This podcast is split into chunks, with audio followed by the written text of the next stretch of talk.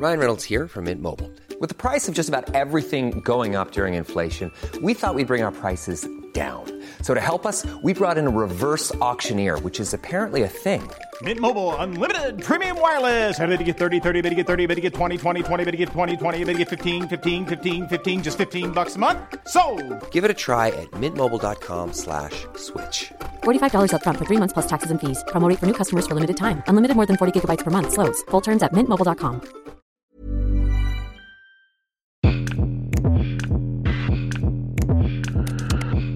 Bonsoir, bonsoir. Euh, bienvenue dans le JT Mode qui vient de se lancer sur Mademoiselle où on parle de mode au-delà des étiquettes.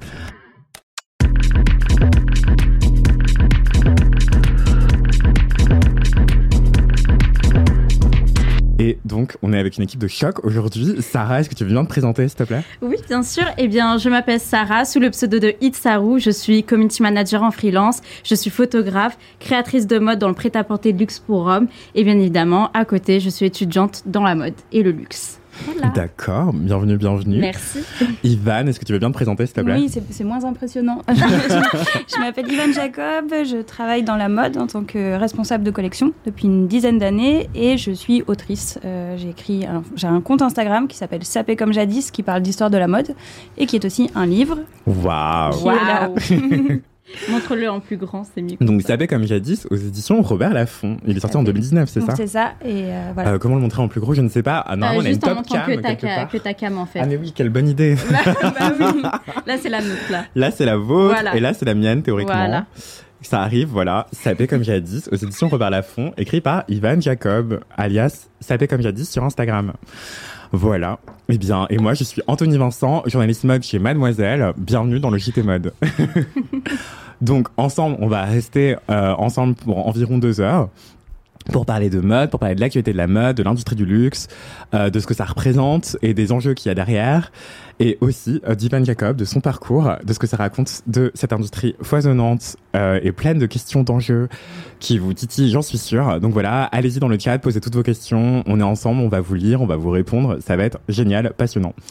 Donc, est-ce qu'on va commencer tout de suite par un petit tour de l'actualité de la mode? Oui, Ça te tente, Sarah? Bien sûr. Alors pour ceux qui ne sont pas au courant, il y a même pas une semaine, il y a eu euh, la Fashion Week du prêt-à-porter pour Rome euh, qui était euh, présent sur Paris, et puis après qui a suivi par la, la Fashion Week haute couture. Donc euh, pendant cette Fashion Week de prêt-à-porter pour Rome, il y avait encore cette tendance de des modèles très Far West, du style très cow-boy, etc., où on met en avant aussi l'équitation, donc le cheval. Et je voulais un peu en parler euh, des chevaux dans le domaine de la mode, qui est énormément utilisé euh, de manière très très malsaine. Et je voulais en parler avec vous parce que je me suis énormément renseignée. C'est vrai que le cheval, bah, c'est un, animal prestigieux, oui, euh, c'est un animal qui est très beau, mais le fait de l'utiliser de cette manière-là, ça fait assez mal au cœur. Et je vous avoue que, bah, pour moi, avec ma marque, moi, je fais super attention sur euh, l'éthique du cheval, vu que le cheval fait partie de mon ADN. Et pour moi, il faut, euh, en fait, euh, avoir une perception du cheval de manière très éthique, dans le sens où on le respecte de sa liberté et euh, le laisser en fait euh, à sa nature, là où il est à la base, donc accompagné avec euh, tout un troupeau de, chevaux et, tout simplement en fait à l'extérieur, dehors, en train de, de se déplacer librement. Donc voilà, et moi je voulais faire un petit peu la petite moralisatrice là-dessus parce que je trouve que dans le domaine de la mode, on a un peu les yeux fermés là-dessus. On trouve ça scandaleux, scandaleux le fait qu'on utilise voilà des des, euh, des, des fourrures, etc., de, la vraie fourrure avec la, de la peau d'animal, euh, enfin voilà, et euh, qu'on utilise aussi des animaux sauvages pour euh, donner ce euh, ce, euh, en fait ce spectacle dans les défilés, dans euh, dans la communication, etc. Mais euh, le cheval, j'ai l'impression que c'est euh, bouche cousue, on n'en parle pas, personne ne sait, personne n'est au courant. Je sais pas qu'est-ce que vous en pensez, mais moi en tout cas, euh, moi j'ai énormément étudié sur le cheval euh, récemment. Je suis même allée euh, me renseigner auprès d'une équitation euh, éthique dite vegan.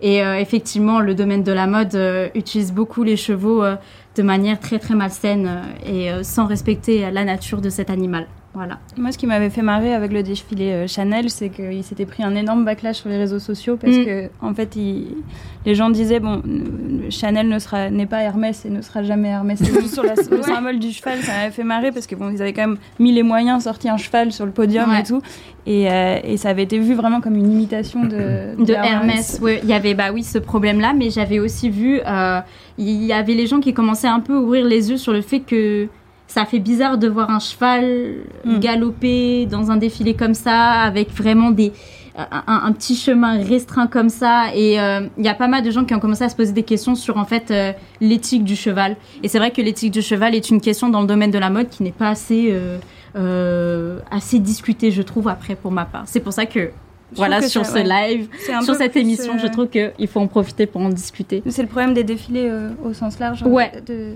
Enfin, quand Karl Lagerfeld faisait venir une forêt entière euh, au Grand Palais, les gens disaient bon, quand même, il y a un problème. Il y a un problème, ouais. Et, euh, et je pense que il y a une réflexion qui.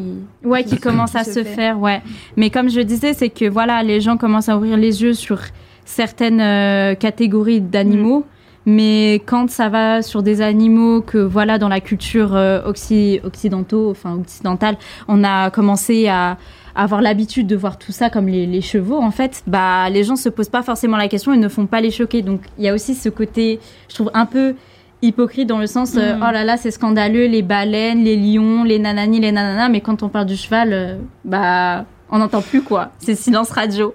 Donc voilà, je sais pas qu'est-ce que tu en penses, euh, Anthony. de- Euh, Une baleine alors, sur un défilé, ça aurait de la. ça aurait de- ça aurait de la gueule, effectivement. Euh, c'est beaucoup plus rare. C'est plus. Euh, en revanche, je, enfin, je vois ce que tu veux dire, Sarah. Euh, c'est assez complexe, effectivement. Je pense que c'est pour le coup, c'est un animal qui est domestiqué par Mm. l'homme depuis longtemps. Effectivement, Mhm. je dis pas, je suis en train d'expliquer, pas de justifier, hein, de dire qu'ils ont raison ou quoi. C'est plus, euh, en fait, ce qui m'interroge, c'est hum, la, la spectacularisation de la mode Ouais. du défilé, comme tu, comme t'en parlais, Ivan, c'est que en fait, on a tout le temps envie de d'avoir des défilés spectaculaires qui vont créer un moment sur les réseaux sociaux. euh, et ça, c'est compliqué à avoir. Mais après, un cheval sur un défilé, il me semble que c'est loin d'être la première fois que c'est arrivé. Ouais. Euh, et du coup, Ça, qui ça arrivait plusieurs fois en fait. Le cheval, euh, il est énormément utilisé depuis des années, effectivement, parce que c'est un symbole de luxe euh, hyper fort. c'est Ouais. ce dont s'inspirait déjà Gabriel Chanel notamment. C'est l'univers de l'équitation. C'est un univers très associé au luxe. c'est un ça. loisir de personnes très riches en fait. Et Mm. comme tu le disais un peu plus tôt, Sarah, c'est que c'est la clientèle aussi pratique beaucoup l'équitation. Ouais. Euh, et en fait, ce que je voulais dire aussi, c'est que euh, tout à l'heure, tu disais euh, Chanel ne sera jamais Hermès. Donc, pour un- faire un petit point en contexte, euh, bah, Hermès, c'est un grand cellier français. Donc, c'est un, une maison qui s'est complètement bâtie sur l'univers de, de l'équitation, du cheval. euh, Et des savoir-faire en termes de, de création de sel. Et euh, c'est hyper intéressant de voir que en fait ce luxe-là est de plus en plus questionné en fait par rapport au bien-être animal. C'est des enjeux qui, qui grandissent maintenant. Et, euh, et voilà, mais, Hmm. mais oui, comment faire du spectaculaire sans euh, forcément euh, utiliser des animaux vivants, aussi domestiqués soit-il Parce que là, justement, euh, on vous le montrait tout à l'heure, le, le cheval qui a ouvert le défilé, c'était, il était monté par Charlotte Casiraghi, donc euh, princesse de Monaco, et championne euh, d'équitation de saut d'obstacle, il me semble. Et, euh, et voilà, en fait, c'est donc une femme qui maîtrise son cheval, certes, Mm. mais pas dans ce genre de conditions, pour des compétitions, euh, et pas pour des défilés de mode, et plaire, plaire à un autre public euh, comme ça, un public mode pour Mm. vendre.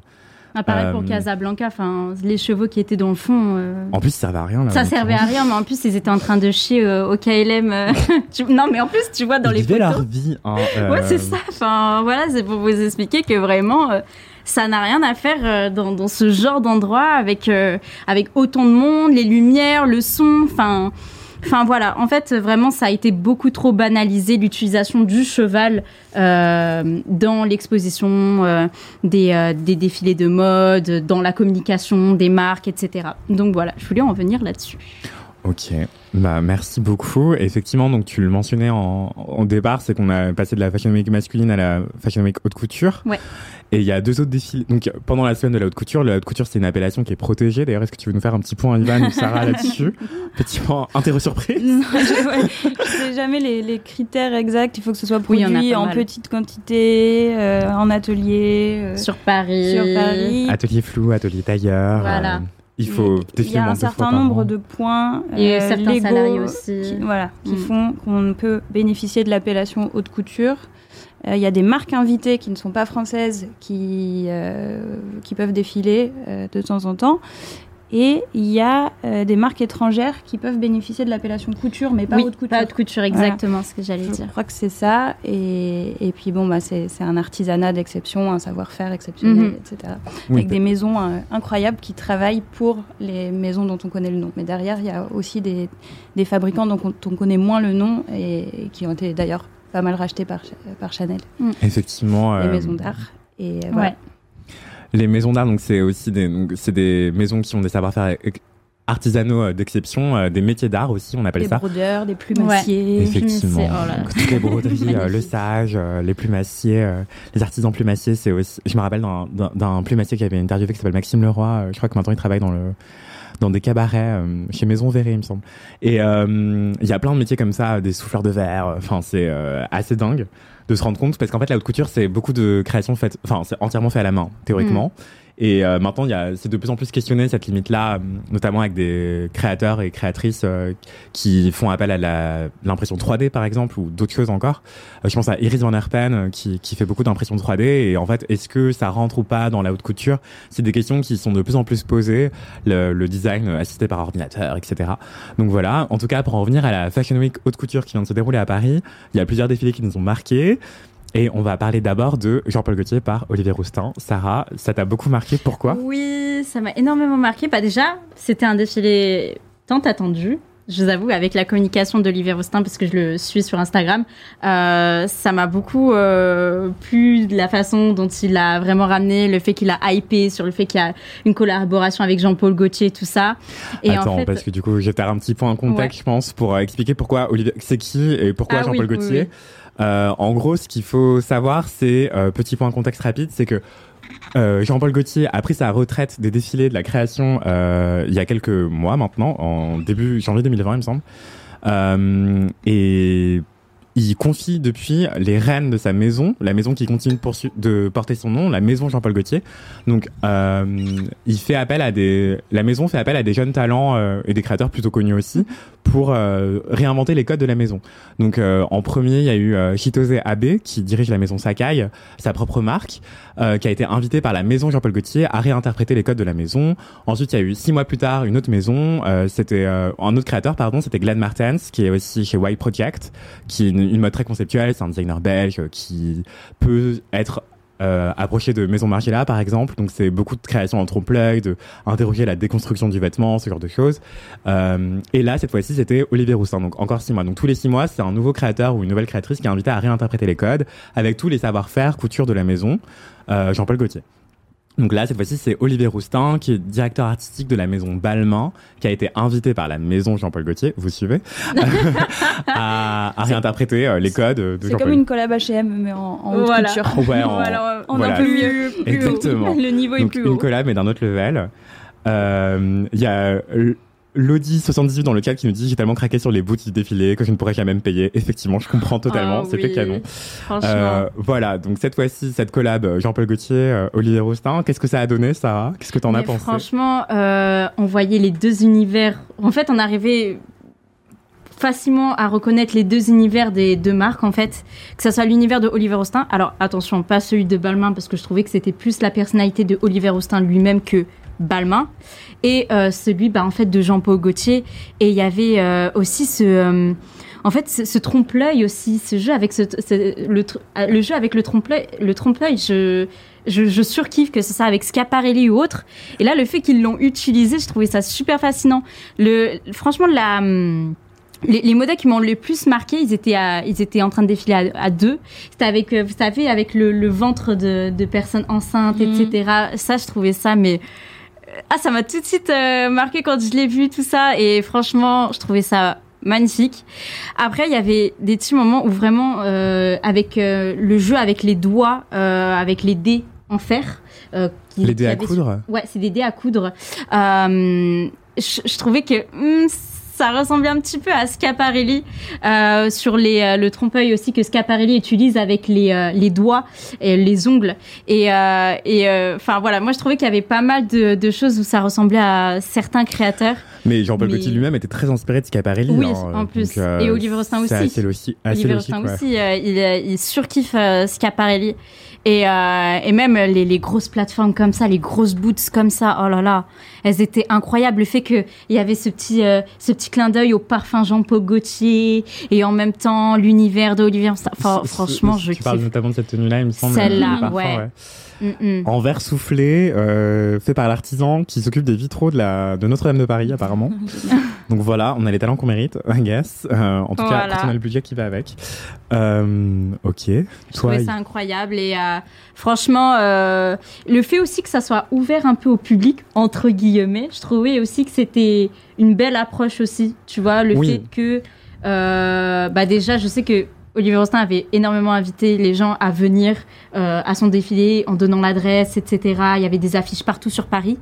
Et euh, le fait qu'en fait, on pouvait voir les mannequins euh, sur le balcon. Parce que voilà, on pouvait Oui, les voir ça. à l'écran et sur le balcon à la fin. Parce que en fait, les défilés Jean-Paul Gaultier, historiquement, se passent dans la maison, les headquarters, le, le QG de Jean-Paul Gaultier, qui est rue Saint-Martin, juste à côté de la rédaction de Mademoiselle d'ailleurs. et donc, cette maison, ce, ce bâtiment où, à- où il y a tous les, les ateliers de la maison, euh, dispose d'un grand balcon et euh, une partie du défilé, c'est en fait le Olivier Roustin a insisté pour que les, les passages, les mannequins défilent également sur le balcon afin de donner un aperçu aux gens qui étaient dans la rue. Donc Ouais. euh, voilà, c'est très très généreux euh, de, De la part de part, ouais. Olivier Roustin. Et ça montre à quel point Olivier Roustin, comme Jean-Paul Gaultier, partagent une vision très pop, populaire de la, de la couture et de la mode en général. Ce que je trouve assez intéressant, ils ont ça en commun en tout cas. Toi, est-ce- qu'est-ce que tu as pensé Il y a, rapidement il y a du même défilé du peut-être jean, euh ça m'a- c'est c'est Ouais. marrant, il y a du jean dans le défilé, un par petites touches.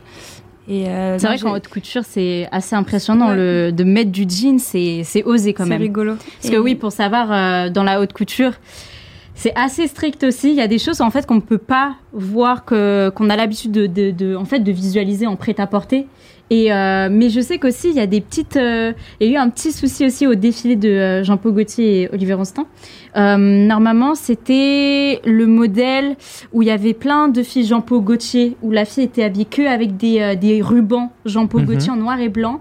Et en fait, euh, sur le dos, on voit, j'ai même, euh, j'ai même la photo, dommage que je te, je te l'ai pas envoyée, mais fallait vérifier. J'avoue que j'avais pas trouvé euh, qui était la personne qui avait pris euh, la photo, mais on voit en fait une épingle à nourrice. Il y en avait plein en réalité. Ouais, J'ai vu ça. Il y a notamment euh, Show Studio, il me semble, qui a fait un TikTok qui, est- qui est devenu assez viral là-dessus. C'est en fait dire euh, ce, ce TikTok pardon racontait en substance combien euh, c'était dommage et triste de voir euh, une grande maison euh, aussi illustre que celle de Jean-Paul Gaultier m'ont présenté sur sur euh, scène sur le podium euh, plein de tenues qui n'étaient pas finies en fait parce qu'on voyait encore les à épingles à défaut, nourrice ouais. Mm. euh, en fait, on voit que ça a été fait dans le rush, potentiellement, en tout cas que ça a été terminé à la dernière minute, voire pas terminé, et que c'était encore relativement du work in progress, euh, puisqu'il y a des épingles à nourrice qui traînent encore, ce qui montre que tout n'était pas terminé, quoi. Voilà. Et qu'il fallait défiler à temps, mais c'est aussi ce qui impose y le calendrier. Moi, je pensais que c'était fait exprès. que Bah, la Oui, question se pose, aussi, puisque c'est très voilà, punk, du en à fait, la maison Jean-Paul. Bah, en fait, juste- c'est que tu vois vraiment une épingle à nourrice euh, accrochée, J'ai vu dans le dos, au milieu coincée, ouais, dos, voilà, ouais. coincée. euh, on ne sait où. euh, Enfin voilà, c'est pour ça que. Ouais, la question se Voilà. pose, effectivement, l'Audi 78 dans le chat nous dit aussi, euh, mais c'est pas courant que les tenues ne soient pas finies dans les défilés. En réalité, oui, Oui, euh, ça dépend des maisons, mais ça se voit souvent, oui. euh, quand tu regardes de près, tu te rends compte que c'est pas fini, qu'il y a encore euh, des, des fils qui dépassent et tout machin. euh, c'est courant, mais dans la haute couture, normalement, ça se fait pas quoi. Dans le prêt-à-porter euh, de luxe, ça, ça se voit assez souvent, mais euh, souvent, euh, oui, euh, quand tu regardes les, les vidéos, les documentaires, notamment de, de défilés, il y, a- il y a une série de documentaires que j'adore de Loïc Préjean qui s'appelle euh, Le jour d'avant, il me semble. Le jour d'avant, où il filme justement les 72 heures précédant un défilé et le stress que c'est, les modèles qui sont pas encore terminés le et tout. rush et tout. Quand tu les découpes au dernier moment, les- ouais. Mm, mm, Donc, mm, ouais, mm, c'est- mm. c'est assez Et les dingue. changements d'avis aussi à la dernière minute. Ça aussi, il faut prendre en compte que des fois, même pendant le défilé, dans les backstage, t'as en fait le directeur artistique qui est là, qui dit, qui dit non mais en fait au final ça va pas. Touk touk touk, ça coupe d'un coup en en plein défilé quoi. Genre, euh, donc c'est pour ça que euh, oui non c'est pas, c'est pas nouveau. C'est pas nouveau, mais Jean-Paul Gaultier, c'est aussi une maison qui est très punk, Mm. euh, qui s'est beaucoup inspiré notamment des, des codes de- des gens, des punks en fait, des personnes punk, littéralement. D'où il y a beaucoup de d'épingles à nourrice dans dans sa dans ses codes en fait. Il y a aussi euh, d'autres détails euh, de l'ordre du piratage, euh, les pirates sur les bateaux quoi. Et donc c'est pour ça qu'on se pose la question est-ce que c'était pas fait exprès, mais euh, Moi, difficile c'est à vérifier quoi. Bah j'espère. En tout cas, euh, je leur pardonne parce que cette, ce défilé, je l'ai trouvé magnifique. Ouais, il je viens était vous envoyer la vraiment. critique que j'ai écrite euh, dans le chat Vous pouvez aller lire ça. Euh, je vous décrypte au passage en quoi c'est Gauthier ou non. Et en fait, Olivier Roustin expliquait que c'était pour lui ce défilé, une lettre, cette collection, Mm. une lettre d'amour à Jean-Paul Gaultier, l'homme, le grand couturier, ses codes, et à quel point il lui a permis à lui-même de se lancer dans la, dans la couture, d'y rêver. Euh, et c'était euh, hyper Mm. beau, quoi. Il y a aussi euh, la, toute la direction artistique, euh, comment a été organisé le défilé, que ce soit avec la musique aussi. Euh, le fait qu'on avait du Mylène Farmer, on avait aussi eu des petits moments médiatiques de Je- Jean-Paul Gaultier et de Olivier Roustin. Et ça, c'était assez marquant aussi parce que ça veut dire que, en fait, ça, ça montrait que ces deux personnes-là, ces deux personnalités, étaient énormément médiatisées aussi. Ils répondaient à pas mal d'interviews en France, etc. Et euh, je trouvais que euh, ça fait rappeler du fait que, ouais, c'est pas tous les créateurs euh, qui, qui font ça comme eux. Effectivement, Sarah, t'as entièrement raison. Euh, Jean-Paul Gaultier, c'est un créateur qui était hyper médiatisé euh, de, ce- j'allais dire de son vivant. Non, temps, il est encore Il vivant, rassurez-vous. Il est adorable d'ailleurs. Euh, non, de son temps d'activité euh, mode, en tout cas couture, parce qu'en en fait, il a, il a pris sa retraite des podiums, du dé à coudre et des ciseaux et du crayon, mais il a pas pris son, sa retraite tout court. hein. Il continue à créer des, des costumes, notamment. euh, C'est ça son dada maintenant, euh, et même des spectacles en fait. Ouais. Et euh, du coup, il était hyper médiatique et notamment, c'est quelqu'un qui, euh, qui était très populaire et fier d'être populaire et qui a invité des stars populaires à défiler pour lui parfois, dont Mylène Farmer, dont Loana aussi, dont Nabila aussi. Euh, donc, il a invité des gens euh, de tous les horizons, tout type de profil à défiler pour lui. C'était aussi quelqu'un qui faisait de la mode inclusive euh, Oui. avant l'heure, toutes les morphologies, euh, toutes les races sociales. euh, voilà, c'est assez étonnant euh, de voir qu'il faisait ça il y a 30, 40 ans avant que ça ne devienne à la mode finalement. Ouais. Et lui, il faisait pas ça pour du social washing, il faisait ça parce que c'était la vraie vie et c'est ça qui lui importait. Mhm. Et c'est aussi pour ça qu'il adore Jean-Paul Gaultier. Et Olivier Roustin aussi. Ouais. Olivier Roustin, il a vraiment dit euh, cette collection, c'est une lettre d'amour à Jean-Paul Gaultier. Et comme tu le disais, Sarah, pour moi, je trouve qu'on arrivait à voir que c'était vraiment une collab entre les deux, Ouais. les deux univers et à quel point euh, ils se ressemblaient euh, aussi. C'est ça. C'est exactement ça. Ok. Et dans un tout autre registre, il y a un défilé qui m'a beaucoup marqué. Euh, c'est le défilé euh, Balenciaga. Euh, je sais pas si tu vas en parler. Toi, qu'est-ce que t'en as pensé? Ivan, est-ce que tu l'as vu passer ce truc Je sais d'ailleurs plus, il faut que je revoie des images parce que. Mais oui, oui, En il plus, y avait avec euh, ouais. euh, Kim. Avec Ouais. Ah Kim bah voilà. Kardashian, Avec Nicole Kidman, ça, avec, avec Dua Naomi, Lipa, avec Naomi Campbell. Il y avait la terre entière effectivement à ce défilé. Mhm. euh, que j'ai un peu regardé comme une réflexion sur l'anonymat et la célébrité personnellement, mais euh, je vais vous montrer des images rapidement dans le chat euh, du défilé. Donc ça c'est l'ouverture, le look d'ouverture. Euh, Voilà. Attendez, je vais vous le remettre parce que vraiment euh, ça, ça pose question. Alors, ce défi-là a été énormément critiqué, par contre, par beaucoup, pour beaucoup de points. Et j'aimerais bien en discuter avec vous parce que, euh, franchement, euh, c'est intéressant d'en parler. Dites-nous dans le chat si vous avez vu ce défilé, ce que vous en Ouais. avez pensé aussi. Non, mais il a, franchement, il a même, je trouvais qu'il était même plus vu que celui de Jean-Paul Gaultier et Olivier Rostand au niveau des, des réseaux sociaux, etc. Parce que euh, déjà, les, choix de modèles ont été énormément discutés sur les, réseaux, donc beaucoup sur Twitter, où les gens n'arrivaient pas à comprendre pourquoi Kim Kardashian défile, pourquoi euh, Dua Lipa défile, etc. Beaucoup de questionnements. Euh, après, il y en a beaucoup qui sont aussi dans la entre guillemets dans une sorte de nostalgie dans le sens où il disait euh, oui le vrai la, la vraie haute couture de Balenciaga de Christophe Balenciaga n'est pas du tout présente avec euh, bah, actuellement en fait aujourd'hui quoi en, en voyant comment euh, euh, les mannequins défilent leur manière de de en fait tout simplement de marcher en fait euh, dans- sur le podium euh, les, les structures des vêtements comment c'est fait, les matières utilisées, etc.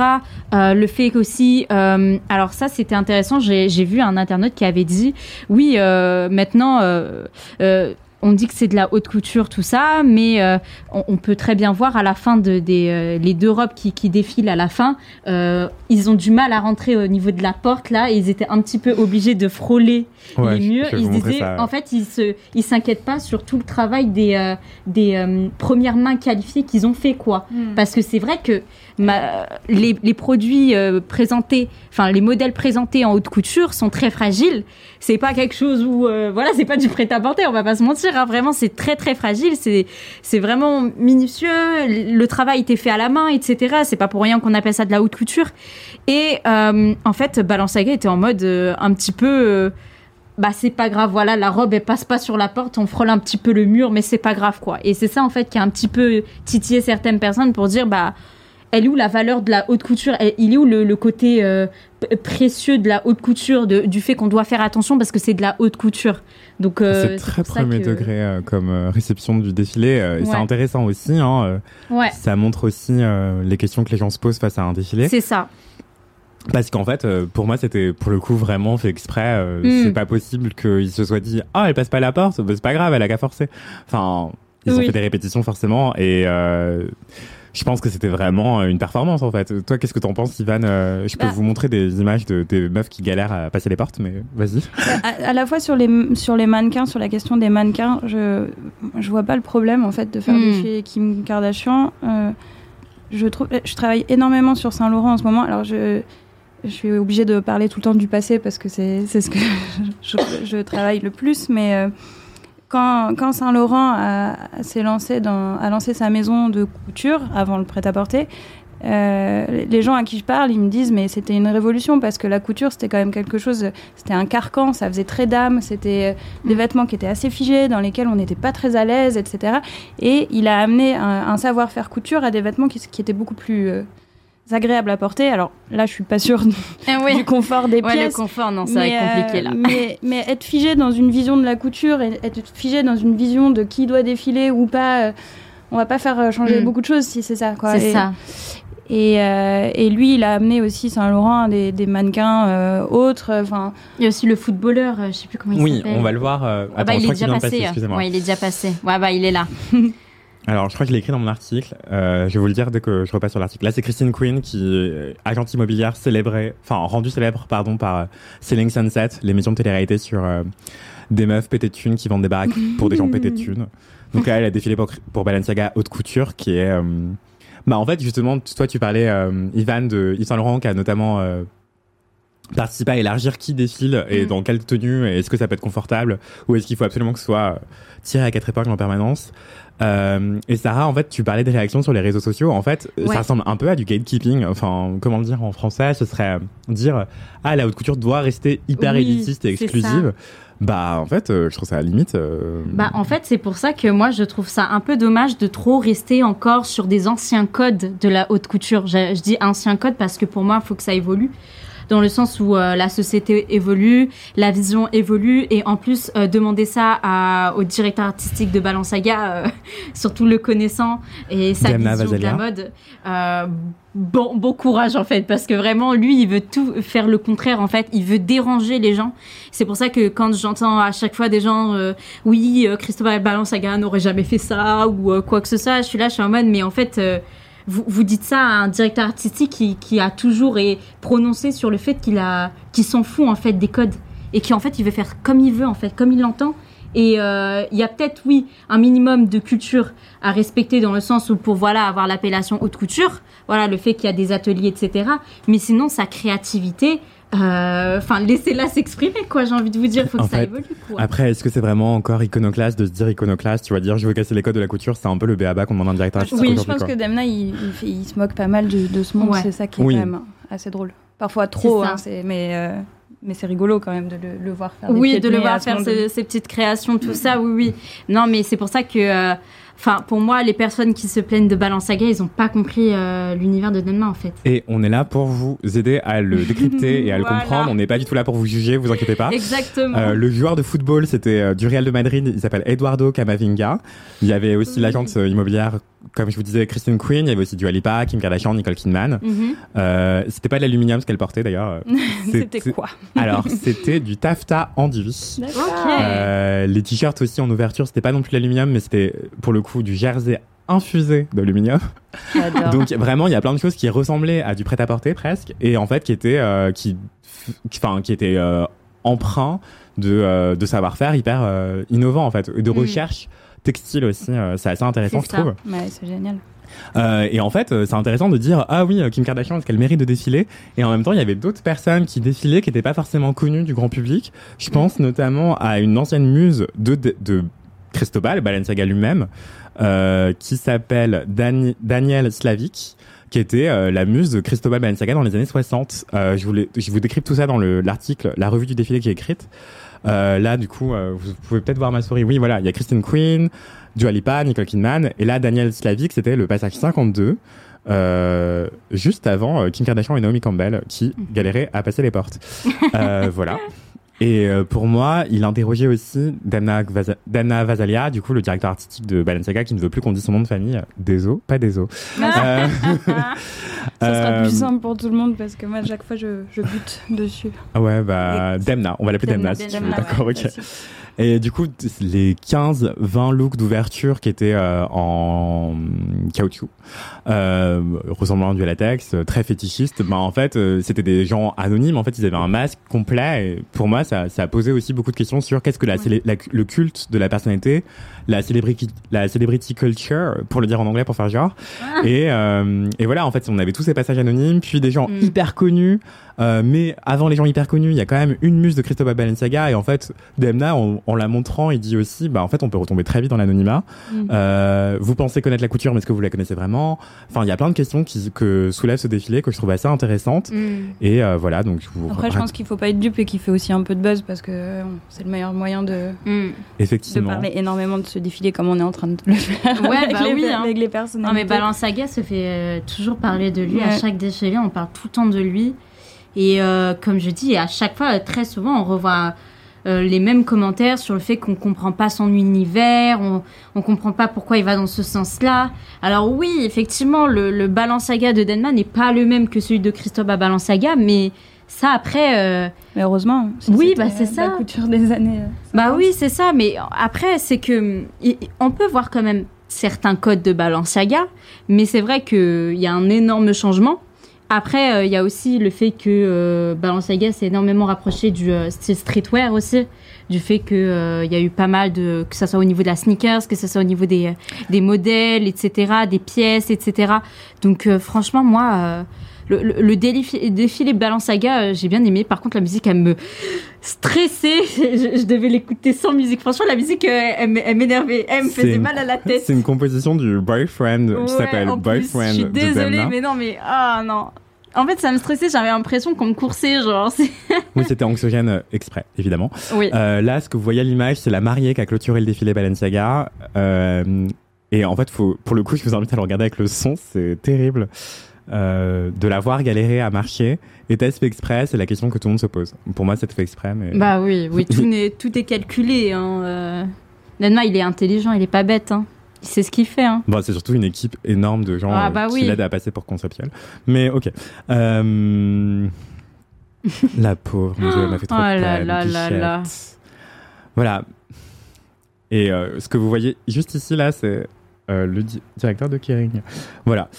Euh, Coucou. avec sa fille, euh, euh, future ambassadrice du luxe, ça, c'est sûr. Je l'adore, elle s'habille trop bien. Bref. Voilà. Et bien, ce que je pouvais vous dire aussi, on va passer rapidement sur les actus suivantes. C'est, euh, je voulais qu'on parle rapidement de, de l'expo, Schiaparelli que tu as vu d'ailleurs, euh, Ivan. Oui. Je vous rappelle pour les gens qui nous rejoignent dans le chat euh, que bienvenue dans le JT Mode. On est avec Sarah Itsaru euh, et Ivan Jacob, l'autrice de Sabé comme jadis, euh, le compte Instagram, mais aussi le livre qui va avec, mais qui fait aussi plein d'autres choses. On va en parler euh, très rapidement, en long et en large et en travers, sous toutes les coutures comme on dit, sans mauvais jeu de mots. Est-ce que on va maintenant parler rapidement de l'expo Schiaparelli qui vient d'ouvrir au Musée des Arts Décoratifs à Paris? Euh, Schiaparelli, c'était qui? Et c'est quoi cette expo, Ivan Qu'est-ce que t'en as pensé? Une- ben, je l'ai adorée, vraiment. C'est pas juste pour dire comme ça. Elle est, elle est vraiment fantastique. Euh, après, je suis très fan de, de Schiap. Euh, c'est une grande créatrice des années 30. C'est la grande créatrice des années 30. Euh, elle est un peu tombée dans l'oubli. Il faut, il faut Mm. comprendre que dans les années 30, elle est, elle est extrêmement connue mondialement. C'était la pyramide Chanel. c'est la pyramide Chanel, mais c'est un peu la décennie pendant laquelle elle brille un peu plus. Bon, disons que les années 20 sont, sont celles de Chanel et que les années 30 sont celles de, de Schiaparelli. Mhm.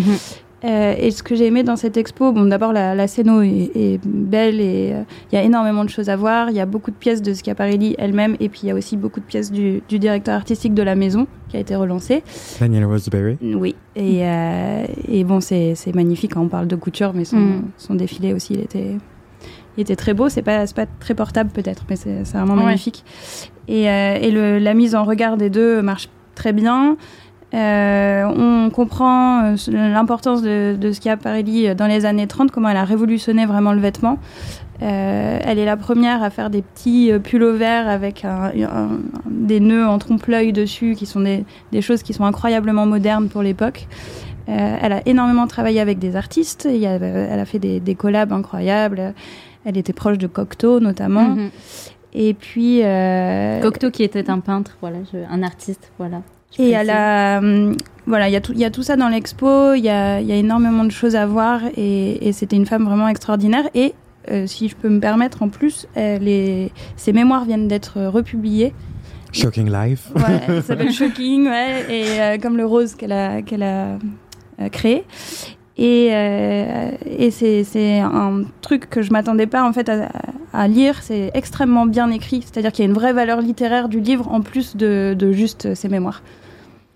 Ouais, je suis entièrement d'accord avec toi. euh, J'en parle dans l'article que j'ai écrit sur euh, sur l'exposition, qui me permet aussi de rappeler qui était euh, Elsa Schiaparelli, euh, cette grande créatrice qui faisait donc de l'ombre à Chanel, mais pas que. Enfin, c'était effectivement, comme tu, vous le disiez, euh, une proche de Cocteau, de Man Ray, Ouais. et elle-même était une artiste surréaliste quelque part, et son champ, son terrain d'exploration artistique, c'était la mode en fait. Mhm. C'était vraiment une artiste, mais aussi une génie marketing, du business aussi. Enfin, hyper intéressante et et novatrice. Euh, Ce qui est intéressant aussi dans, les, dans ces années-là, c'est euh, tout ce qui est avant-guerre, avant Deuxième Guerre mondiale. Mhm. Euh, les, les femmes, c'est la mode est un des seuls terrains où elles peuvent euh, devenir vraiment indépendantes et s'enrichir, et avoir un business seul. Il y en a pas beaucoup en fait de- de- Mhm. d'autres milieux où c'est possible. Et en fait, avant la guerre, il y a Vionnet, il y a Lanvin, il y a Chanel, il y a Mhm. Schiaparelli. Madame Gray.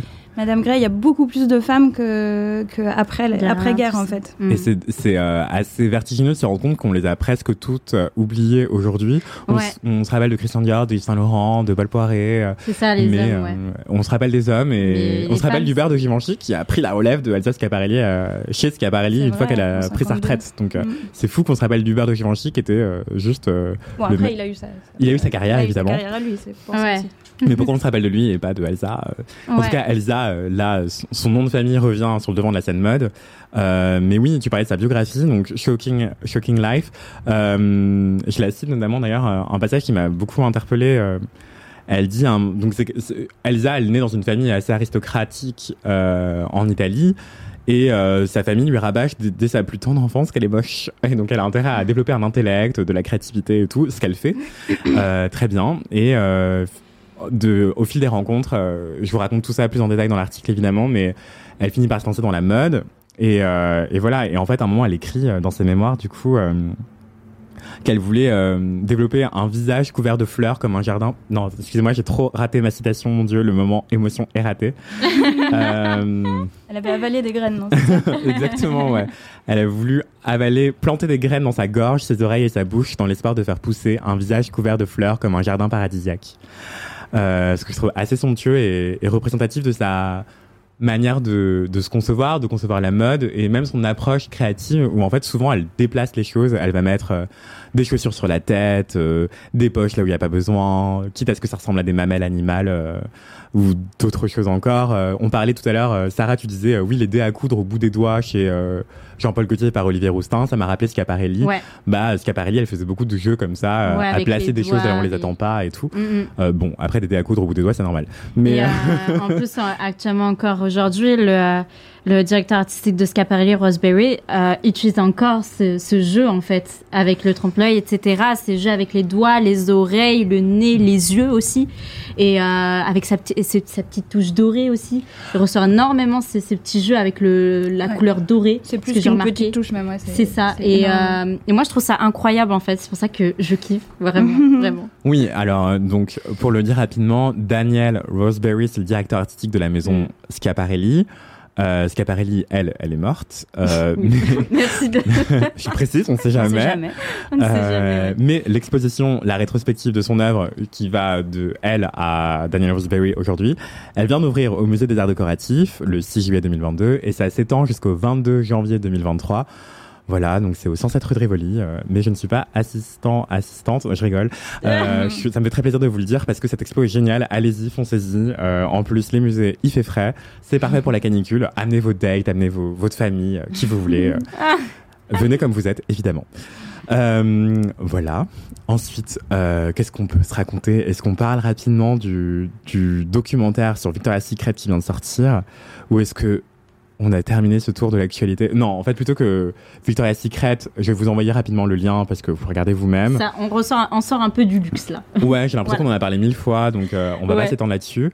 Euh, je voulais aussi vous parler rapidement des marques de mode aux États-Unis qui s'engagent pour financer l'avortement euh, de leurs employés et euh, et aussi euh, de la société en général. Pour mais euh, mais je vais vous envoyer les liens de l'article, ça ira beaucoup plus vite. Mais en revanche, beaucoup plus proche de nous, je voulais vous parler de la députée Marie-Charlotte Garin qui pour arriver à l'Assemblée nationale, donc elle vient d'être nommée députée, euh, a reporté la robe de Cécile Duflot, la Iconique. fameuse. Euh, c'est drôle que tu dises iconique, Sarah. Moi, j'aurais plutôt dit scandaleuse, ou plutôt à cause des sexistes. C'est ça le scandale, c'est du côté des mecs qui n'ont pas pu s'empêcher de faire plein de commentaires. Comme d'habitude, Misogyne. hein, voilà, ça change Euh, pas.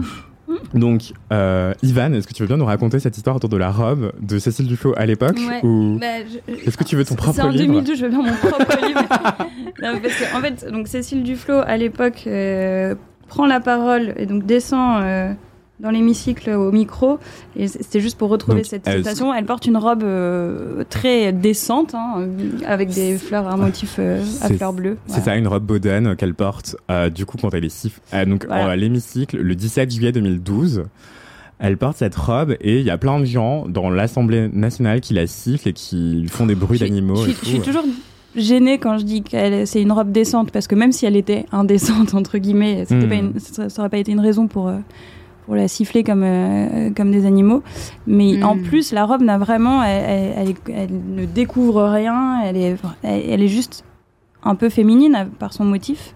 Et, euh, et voilà, oui, c'était. En fait, j'ai un, un chapitre sur les femmes dans En fait, mon elle est livre. très girly en fait par rapport au Ouais. motif. Enfin, voilà, C'est ça. Mais est-ce qu'elle est vraiment très girly? Enfin, c'est une robe Enfin, sur fond blanc féminine, avec des, Bah ouais, des fleurs bleues quoi. Ouais, mais c'est Très tout, quoi. rétro. Enfin, Ouais, là, ouais, c'est rétro. Bah, du coup, c'est une ouais. ligne un petit peu féminine, mais euh, Effectivement, mais je crois que euh, Cécile Dufaux elle-même l'a dit à un moment. Elle a dit j'ai choisi cette robe justement parce qu'elle faisait un peu daronne et que Ouais, je la trouvais très euh, décente, ouais, euh, et- donc, euh, j'a- ouais, j'avais mis en, en ouverture du chapitre sur les femmes cette phrase de Patrick Balkany, ce, ce grand homme, qui dit Oh Peut-être Dieu. avait-elle mis cette robe pour qu'on n'écoute pas ce qu'elle avait à dire.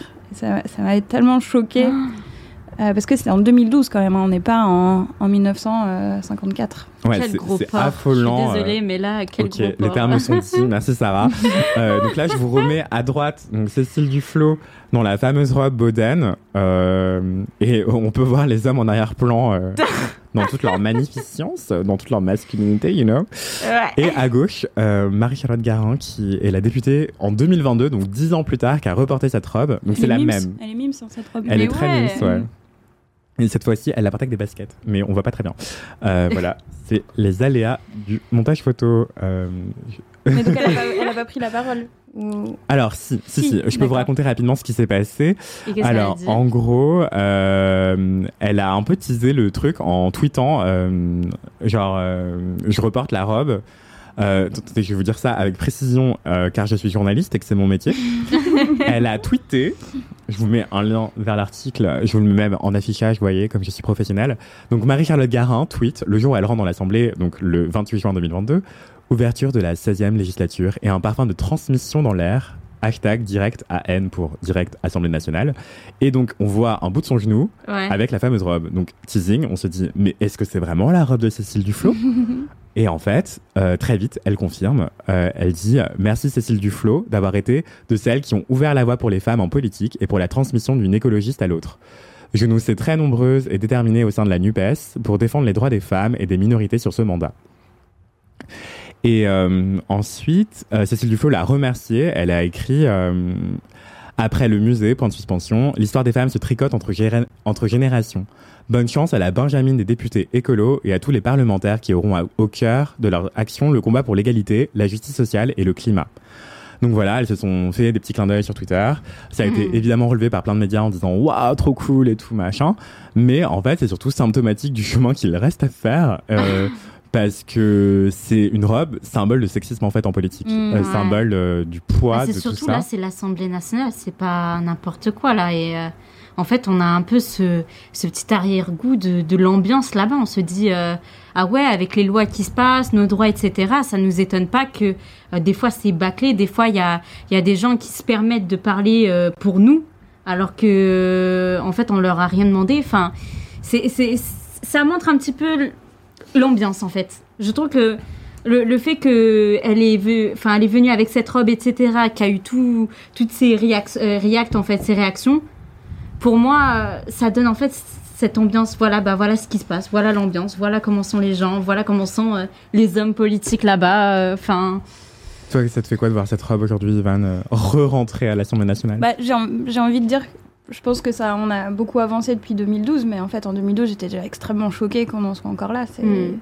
Mais c'était c'était vraiment euh, une bonne chose, en fait, qu'elle mette sa robe et qu'on puisse mesurer concrètement avec un, un vêtement euh, l'ampleur du, du sexisme à l'Assemblée nationale. Et puis, moi, je crois que c'est depuis les élections législatives, là, je crois que la, la parité a reculé encore à l'Assemblée nationale. Il y a moins de femmes que dans la hmm.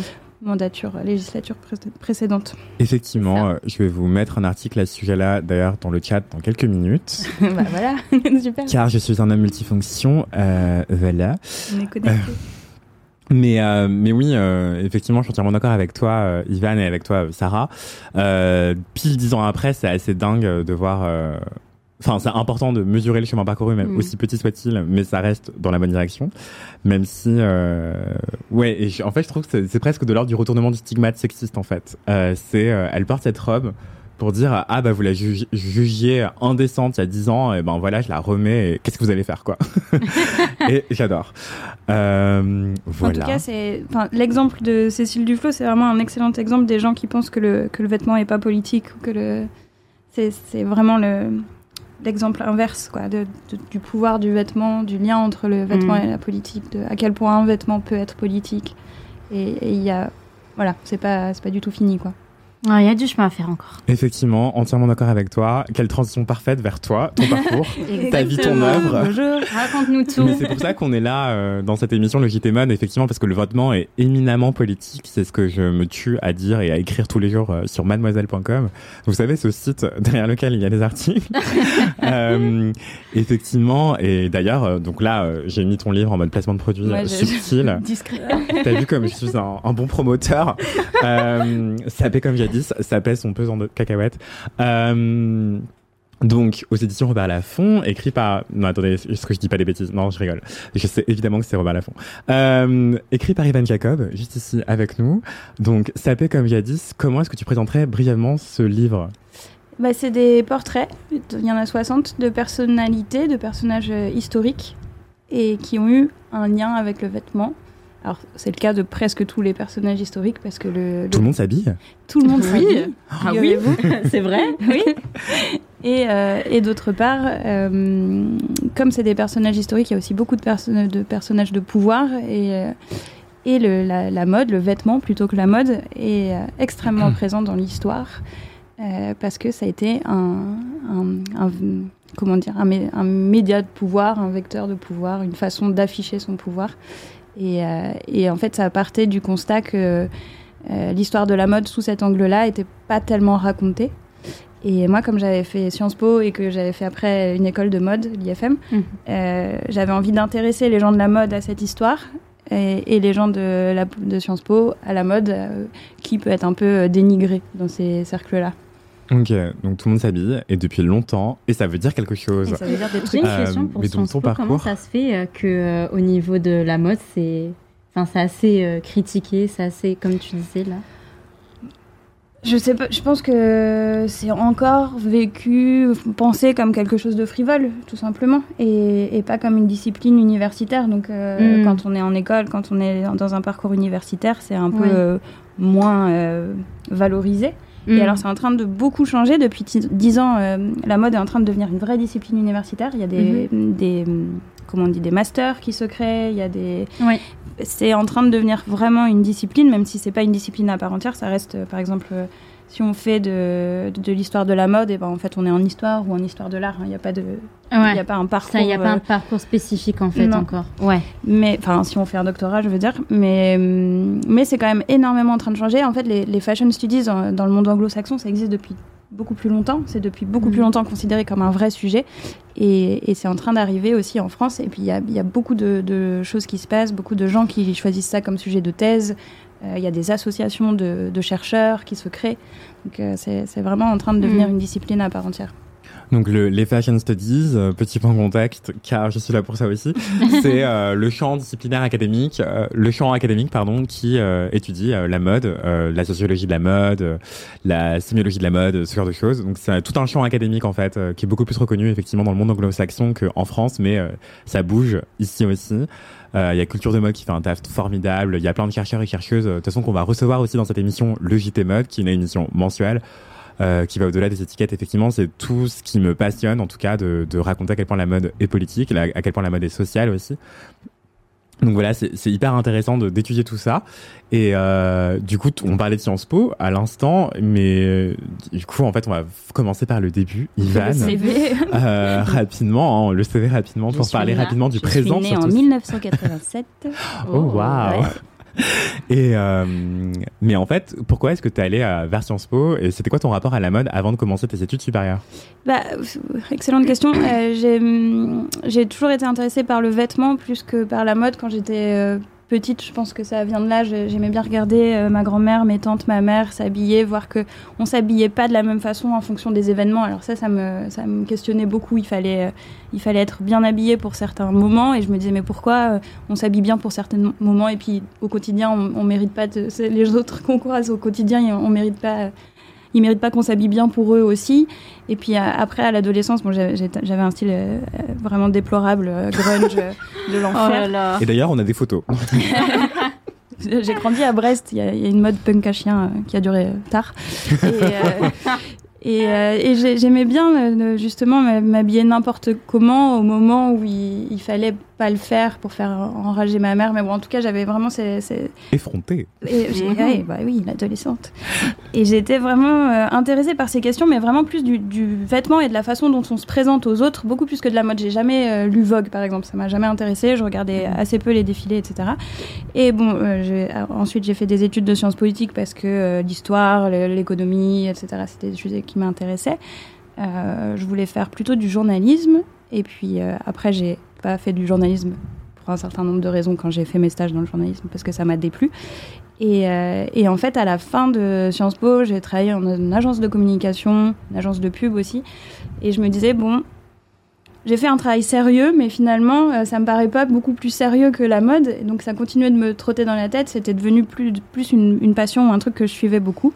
Et, euh, et c'est là que j'ai entendu parler de l'Institut français de la mode et que j'ai passé le concours et que j'ai fait cette année euh, qui était vraiment merveilleuse. Qui qui c'est une super école. Parce que des fois, on, fait un master ou on fait un truc euh, en plus et c'est parfois un peu du bullshit ou Mm. on sait pas toujours de très bon niveau. Et l'IFM, c'est vraiment de très bon niveau. On apprend vraiment énormément de choses. On apprend des choses qui sont aussi bien de l'histoire de la mode que du marketing, que du retail. Enfin, rien n'est laissé de côté. C'était vraiment super. Et donc, à la fin de, de l'IFM, j'avais le choix de continuer dans la communication, c'est-à-dire de faire à peu près ce que je faisais avant, mais dans le secteur de la mode ou euh, du, du- ça, on peut aussi aller chez L'Oréal, on peut aussi faire de la joaillerie ou des choses comme ça. Et je me disais, bon, bah, j'ai pas fait ça juste pour faire la même chose, mais dans une marque de mode. Et donc, j'ai complètement changé de, de secteur. J'ai fait la- ce qui s'appelle le, le parcours produit à, à l'IFM et je suis arrivée dans un studio de mode euh, qui était celui de Chris Van Acht, qui avait sa marque euh, propre à l'époque, qui n'existe plus. Au moment où il était DA de Dior, Euh, maintenant il est chez Berluti. Je crois qu'il est toujours chez Berluti. Oui. Voilà. Et, et donc là. Il a remplacé avec Dara Ackerman. Je, je ne suis que tristesse. Pardon. Bon, moi j'aime beaucoup Chris, il est, c'est un amour. Et, Coucou Chris, tu nous écoutes, bisous. ouais. Et voilà, donc là j'ai découvert le studio et je me suis dit, mais ça Ne paniquez pas dans le chat, je vais vous écrire le, le nom en toutes lettres de Chris Van H, Ah ouais. car c'est un belge, ça s'écrit difficilement. Non, est-ce qu'il est belge d'ailleurs Oui. je pars du principe que tout le monde est belge dans la belge. Ouais, Tout le monde est belge dans la mode, excusez-moi. Totalement flamand, pardon, excusez-moi. voilà. Et, euh, et néanmoins adorable. hein. Mais j'adore les belges. Oui, mais les, les Flamands, on les connaît un peu moins que les Belges francophones. Hmm. Il est, et voilà, bref. Et, donc au studio, bah, j'ai découvert euh, tout à fait autre chose et j'ai découvert comment on, faisait une collection. euh, J'étais beaucoup en contact avec le produit. Alors je m'occupais plus de production, donc de, vérifier les têtes de série, d'être en contact aussi avec les boutiques parce que c'était vendu dans des concept stores à travers le monde. Et, voilà, et c'est comme ça que je suis arrivée vraiment euh, dans la mode au sens concret du terme. D'accord. Dites-nous dans le chat euh, si vous avez des questions, d'ailleurs, Ouais, évidemment. n'hésitez euh, surtout pas, on va vous lire avec plaisir. sur des choses qu'on vient de dire ou, ou autres. euh, je viens de vous envoyer le Instagram de Chris Van H si vous voulez aller le suivre. Euh, voilà, c'est en anglais, ce n'est pas en flamand, ne vous inquiétez pas. D'accord, mais j'ai l'impression que c'est assez récurrent, les gens qui s'autocensurent d'aller dans la mode en mode ah mais c'est pas assez sérieux, je vais essayer de faire des études sérieuses et après ça les rattrape et tout. Moi c'était un peu mon cas aussi, j'avoue. Surtout, on n'imagine pas le- le- le- l'amplitude du travail qu'il y a, qui, existe, des métiers qui existent dans la mode. En fait, il y a énormément de choses à faire. Et euh, moi, j'a- j'aurais jamais euh, pensé. D'ailleurs, je pensais que quand on travaillait au studio, on était forcément créatif, alors que c'est pas le cas. En fait, il y a Mm. des gens qui sont là pour euh, développer les marques, l'aspect commercial, l'aspect marketing, etc., et qui travaillent au plus près de la création, mais qui sont pas des créateurs. hmm. Et, et quand on fait justement le parcours management de l'IFM, c'est un parcours qui a pour, but de, de former les gens qui entourent euh, la création. Oui, Le, le scolaire dans la mode, c'est c'est un sujet. Hein. C'est Oui, c'est un sujet. Effectivement, c'est Ouais. extrêmement large. Euh, Il y a énormément de métiers euh, de la mode. Il y a Ouais. pas que le côté créatif, comme tu viens de le dire, Ivan. Euh, le management du luxe, mais pas que du luxe d'ailleurs, euh, c'est hyper. euh, ça, ça nécessite plein de compétences et de métiers différents. euh, et voilà, vous pouvez être quelqu'un de très littéraire ou très chiffre et aller dans la mode. D'ailleurs, il y a beaucoup de binômes comme ça. C'est beaucoup de storytelling aussi, mais de, de grands noms de la mode qui fonctionnent en binôme. En mode, lui c'est la tête pensante et lui c'est euh, le l'artiste un peu torturé. euh, mais ensemble ils y arrivent. Euh, J'ai dit il, mais en fait c'est aussi parfois des femmes, euh, parfois des, des couples, euh, enfin, un homme et une femme aussi évidemment. Euh, je pensais à Pierre Berger et Yves Saint Laurent. Il y en a un qui était côté business et l'autre côté art. Euh, Voilà, mais il y a aussi d'autres personnes. euh, effectivement, il y a, il y a d'autres Bah, il y a le il y a le créateur de Ami, je sais plus comment il s'appelle. Alexandre Mathieusi Ouais. Ouais, ouais. Avec qui Il est mais il me semble qu'il est qu'il est en couple avec euh, une femme. Non, non, non, il est très très homosexuel. Non, Alexandre j'avais Mathieusi, l'impression oui, oui, que non, non, non. dans une interview, il a dit ma femme et moi. C'est pour ça. non, ça devait être une Je expression. pense que ça doit être une expression. Alors, Non, excusez-moi. je crois que t'as je- raté la blague. non, non, il vient de la danse euh, et euh, ça n'a rien à voir avec le fait d'être gay. Euh, mais je connais bien sa biographie et euh, non, euh, il ne mange pas de ce pain-là. D'accord. Mais euh, donc Alexandre euh, c'est le directeur artistique de la maison Ami. Euh, voilà. Et ce que je voulais vous dire, je pensais plutôt au couple derrière Copernic, qui sont Arnaud Vaillant, Vaillant, Arnaud Vaillant et Sébastien Meyer. Euh, mais il y a plein de couples comme ça à la, à la tête de, de maison. Il y a aussi euh, le couple à la tête de Esther Manas, qui est une marque géniale, euh, body positive, euh, Mm. euh, Balthazar et Esther Manas. Ah bah oui, oui. J'avais même vu le défilé il y a quelques mois. J'étais au, au défilé et franchement, c'était super beau. Ils étaient tout mignons tous les deux à, à la fin et tout. Franchement, Ouais, C'est adorable. Et surtout, c'est beaucoup d'innovation. J'ai dit body, body positive, mais c'est un résumé euh, Ouais. de marketeux euh, euh, injuste par rapport à leur créativité et l'innovation technique qu'ils amènent euh, dans, dans la mode. Parce qu'en fait, c'est des vêtements taille unique qui sont ajustables.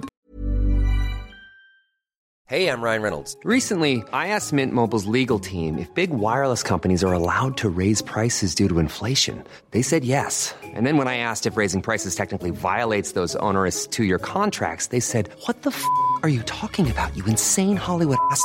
So to recap, we're cutting the price of Mint Unlimited from $30 a month to just $15 a month. Give it a try at mintmobile.com slash switch. $45 upfront for three months plus taxes and fees. Promo rate for new customers for limited time. Unlimited more than 40 gigabytes per month. Slows. Full terms at mintmobile.com.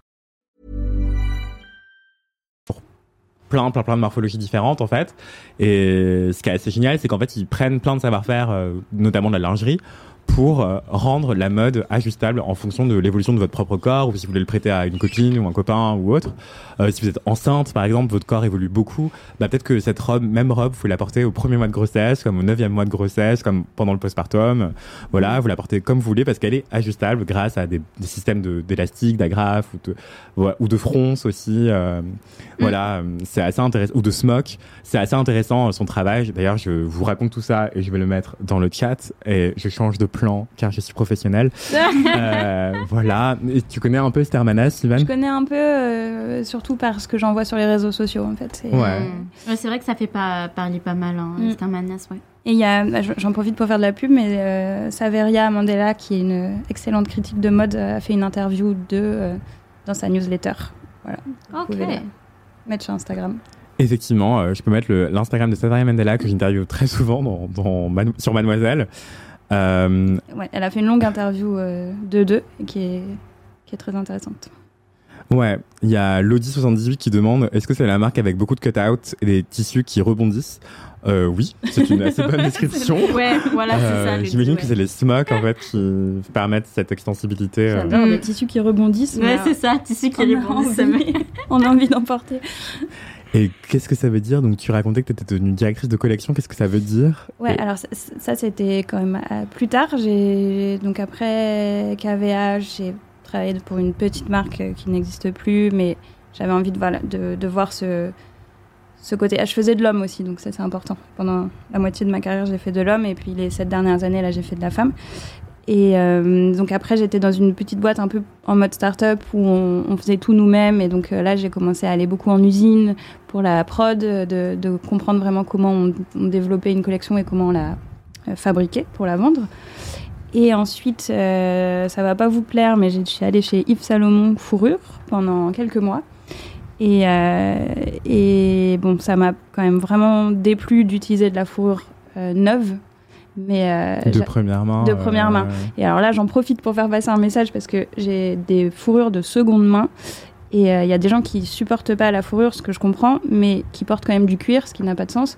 Ouais. Et euh, je préfère mille fois avoir de la fourrure de seconde main que la fourrure, la fausse fourrure euh, en pétrochimie euh, totalement Ah, non euh, dégradable. En termes de pollution, Voilà. ouais. Donc Mm, euh, mm, si les animaux sont déjà morts depuis 20 ans, euh, vaut mieux les porter que de mettre de la fausse fourrure. Ou alors pas de fourrure du tout si vraiment on supporte pas la fourrure. Mais en tout cas, la Ouais. fausse fourrure, c'est un, c'est un drame euh, écologique. Je fais une petite parenthèse à ce niveau-là. euh, J'ai tout un podcast sur les matières dans la mode qui s'appelle Matière première au pluriel.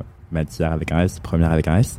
sur euh, justement ces questions de est-ce que ça vaut mieux de prendre du cuir végétal Non, pardon, excusez-moi.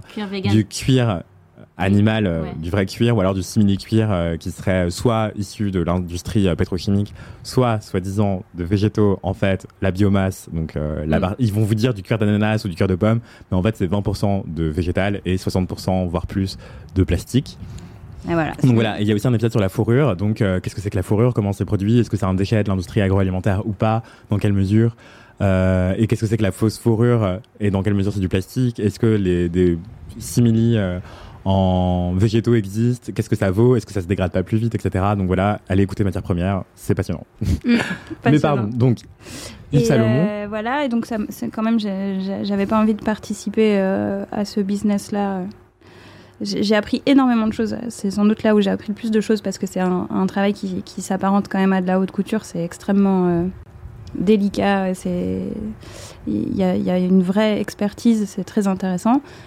Et ensuite, bon, bah, comme j'avais vu euh, plusieurs types de maisons, euh, je suis partie chez Another Stories parce que ça, j'avais pas encore connu. Le, c'est une maison du groupe H&M, donc voilà, c'est Ouais. un, un grand groupe, une grande maison de, de, de fast fashion. Et j'y suis restée plusieurs années. euh, et là, je viens d'en partir parce que ça a été un long processus parce qu'il fallait que je trouve quand même quoi faire euh, après, enfin comment euh, gérer cette transition. Mais je supportais absolument plus de produire des vêtements neufs. Et, et c'est quelque chose que je ne veux plus jamais faire et j'espère que je le ferai plus jamais parce que bon, si ça reste quand même mon, mon- métier, donc si jamais à un moment je dois retrouver un emploi salarié, il faudra sans doute que je retourne dans la mode, mais en tout cas euh, pas dans cette industrie-là. Donc ta consommation de la mode maintenant c'est full seconde main, c'est Ouais, ça? Tout, à fait. Tout à fait. Enchantée Sarah. pour les- Et euh, non seulement pour moi, mais aussi pour mon fils. J'ai un petit garçon. Mm. euh, il existe une, une- une masse de vêtements déjà produits pour les enfants. Pour C'est les totalement enfants, c'est- délirant. Il y a vraiment, je pense qu'on peut arrêter de produire là pour les 30 prochaines années. Ah mais fou là là et, là euh, là. et c'est fou tout ce qu'on. Vive la seconde main. Ouais. vraiment. Franchement, Vraiment. la seconde main, on, on trouve tellement On de trouve vêtements, tout, on, on trouve trouve tout. Il y a tout ce qu'il faut. C'est ça. Il n'y a pas besoin de se casser la tête, aller euh, je sais pas où. euh. Enfin, Enfin, voilà quoi. Enfin, pour euh, les enfants et beaucoup d'adultes, oui. Après, quand on est une personne qui a une grande taille, par exemple, c'est beaucoup plus compliqué de Mm. s'habiller en seconde main. Notamment parce qu'il y a plein de jeunes qui prennent des vêtements euh, taille 60 et qui les découpent pour faire en, en faire un set. Euh, Mm. Je prends un blazer ou Ouais. une grande robe et en fait je fais un truc de pièces trop stylé, kawaii pour Instagram. Mais en fait derrière il y a des personnes qui font vraiment cette taille-là qui peuvent pas s'habiller. Donc en fait il y a plein de questions Mm. éthiques aussi autour de la seconde main euh, à se poser. Et, Alors, pour euh, ceux qui peuvent, pour ceux qui peuvent Voilà. et qui ont le temps et, et effectivement c'est c'est intéressant mais la seconde main oui je dis pas du tout que c'est c'est mal hein. je dis juste que non, non, mais il y a- il y, a des nouvelles. En plus, il y a que des questions. tailles encore euh, c'est un problème, mais c'est comme en vrai la seconde main malheureusement c'est un problème au niveau des grandes tailles. Pourquoi? Parce que euh, déjà euh, lorsqu'on première main, la, c'est un la problème, construction déjà. en fait la première main c'est un problème c'est ça. Donc c'est sûr que à la seconde main il y aura aussi ce souci là. Donc effectivement euh, on, voit maintenant beaucoup de oversize, beaucoup de plus size dans les euh, friperies. Et comme tu disais il y a malheureusement des jeunes qui font pas forcément ces tailles là, qui les prennent et qui font des euh, des trucs, euh, enfin qui qui découpent le vêtement parce que vas-y c'est trop stylé. Mais oui, effectivement, il faut aussi penser aux personnes de grande taille qui, qui ont besoin de ces vêtements-là. Au lieu des personnes qui ne font pas forcément cette taille, même plus petite taille, mais parce que vas-y c'est stylé, parce que c'est oversize. Euh, non, enfin, faut laisser aussi aux personnes qui n'ont pas forcément euh, autant d'habits que nous, euh, on a à la base en fait, de possibilités d'habits en fait. Donc oui, malheureusement, la seconde main est touchée à cause de la première main en termes de, de taille. Après, Il y, a- il y a plein d'autres questions en plus. hein. Il y a- y, beaucoup de questions sur le business de la seconde main, sur l'origine Mm. des pièces, sur la façon dont, dont ça traverse la planète euh, parfois, les, les grands stockistes, etc. Mais je pense que des- ça va se réguler. Là, c'est- c'était un peu anarchique parce que ça, ça a Mm. grossi énormément euh, ces dernières années. hmm. Mais, mais il, faut, euh, il faut évidemment poser des questions, réguler ce business, etc. Mais, il y ça. a- mais le, enfin, pour moi, le problème majeur, il est de la surproduction euh, oui. Par la entièrement. fast fashion. De, de La vêtements. surproduction, en fait, la surproduction euh, dans le sens où en fait on produit des vêtements qu'on n'a pas besoin en fait. C'est Non seulement ça, et qui parfois se vendent pas, parce qu'en fait, le problème de produire euh, avant achat, donc ça- en fait, il faut expliquer que dans le, dans le luxe, généralement, il y a des achats avant la production, donc euh, n'est produit que ce qui s'est vendu, ce qui va se vendre. Euh, à peu près, hein, c'est pas exactement ça, mais c'est à peu près ça. Et tandis que la fast fashion euh, produit des vêtements qu'elle essaye ensuite de vendre euh, et souvent se trompe parce qu'il y a plein de modèles qui ne fonctionnent pas. Et là, on a un énorme problème de stock euh, dont on ne sait pas quoi faire, qui est détruit plus ou moins euh, légalement. Alors, Ouais. je crois que la loi vient Oui. d'interdire Ouais. ça. de brûler les, euh, de les brûler, produits. Les de- invendus, de s'en débarrasser. Les invendus, c'est vraiment un, un énorme problème dans, dans la fast fashion. Et Même dans le domaine du luxe, parce que ça Ouais. aussi, ça, ça a touché là-dessus, parce que pour la Maro, peut-être. euh, euh, c'était par exemple pour Burberry au niveau des, des trench coats. Ah ouais. Ouais. Euh, oui, alors euh, je vais vous faire un petit point euh, législation. Euh, alors effectivement, dans la fast fashion comme dans le luxe, il y a le même problème de stock et Mhm. d'invendu. C'est sauf que dans le, le- la fast fashion, ça s'opère un peu autrement. C'est que pour plein de marques de fast fashion, donc dont les vêtements coûtent peu- un petit prix parce qu'elles font des économies d'échelle, en fait, elles produisent euh, en énorme quantité pour que euh, chaque pièce leur coûte moins cher. Euh, et ben souvent, ça leur coûte moins cher de détruire une pièce qui ne s'est pas vendue que de la stocker. Euh, et dans le luxe, ça s'opère autrement. Le, la peur, c'est le déstockage parce qu'une pièce coûterait cher. Euh, en fait, ils, ont, ils préfèrent détruire ou rendre inutilisables certains vêtements pour éviter de dévaluer leur marque en la vendant dans des vêtements, dans des boutiques de déstockage, par exemple. Mhm. Et donc, il y a plusieurs marques qui ont été épinglées dans ce genre de procédé. Il y a Burberry notamment, effectivement. euh, je vais vous envoyer un article sur la question dans le chat. Euh, Vuitton, j'ai pas vu ça. Oui, Vuitton, moi j'ai entendu parler de ça avec. Quand j'ai fait mes cours, on m'avait parlé de Burberry et Vuitton était dessus. C'est possible. Il y a Coach, en tout cas, euh, un Mm. autre maletier, euh, cette fois états-unien, qui a été pris comme ça en flagrant délit de. euh, en façade, on vous dit on adore euh, être écolo et tout, et en coulisses, en fait, euh, ils découpent leur sac à main euh, pour éviter qu'ils ne soient réutilisés euh, Ouais, quand ils les jettent à la souvent dans la poubelle. maroquinerie quand même. Ouais, ça se fait beaucoup parce que Mm. dans la maroquinerie aussi, c'est que c'est très compliqué de, de justifier pourquoi est-ce qu'on ne vendrait plus un sac puisqu'il n'y a pas de saisonnalité en fait. Le, sac à main ne devient pas démodé aussi vite qu'un vêtement. C'est ça. Euh, et un vêtement en hiver, euh, c'est compliqué. Enfin, un vêtement d'été qui serait vendu en hiver, c'est compliqué, on peut le comprendre. Mais un sac à main, en fait, il n'y a pas de question de automne-hiver ou printemps-été, quoi. Mais je m'égare. En tout cas, en, en Europe, maintenant, euh, il y a, les, en tout cas, les cycles de tendance sont différents Sont dans la mode. plus lents, euh, ouais. Et c'est pour ça aussi qu'il y a des outlets qui se sont ouverts dans certaines marques. Et euh, on a par exemple euh, bah, l'exemple que je pense que tout le monde connaît, c'est en Ile-de-France, même en fait dans toute la France, j'ai remarqué, c'est la vallée village où on voit plein de marques de luxe qui ont ouvert des outlets et tout. Et euh, là, récemment, euh, Christian Louboutin avait ouvert son outlet il y a pas très longtemps, il y a quelques mois, au- à la Vallée Village. Ouais, ouais. J'ai même acheté une paire là-bas. Ok. ok, merci Sarah, les bons tuyaux. Mais voilà. Mais Euh, ouais, non, mais franchement, en en, tout ce cas- moment, il y a de plus en plus de marques de luxe qui commencent à s'ouvrir dans les outlets.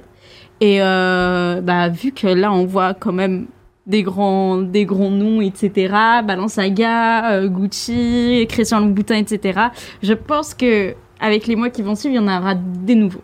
En tout cas, ça pose plein de questions effectivement, car euh, faire un enfin ouvrir une boutique d'outlet, euh, ça pose des questions de est-ce que ça dévalue ma marque ou pas? Il y a plein de marques qui veulent pas le faire. Euh, en tout cas, ce que dit la loi maintenant, c'est depuis le 1er janvier 2022, les industriels de la mode, mais aussi de l'hygiène ou encore de la périculture, n'ont plus le droit de détruire leurs invendus. Euh, c'est la nouvelle loi anti-gaspillage et pour l'économie circulaire qui s'appelle AGEC. voilà, donc c'est depuis le 1er janvier 2022. Mais euh, les outlets aussi, il y a plein de marques qui produiraient exprès pour des outlets, tu vois, dans une qualité moindre. euh, euh, souvent, c'est des licences et tout, donc euh, ça pose plein de questions. Euh, mais il y a d'autres d'autres moyens de faire avec ces invendus, comme faire du surcyclage ou de l'upcycling, comme on dit en, Mm. en, en franglais.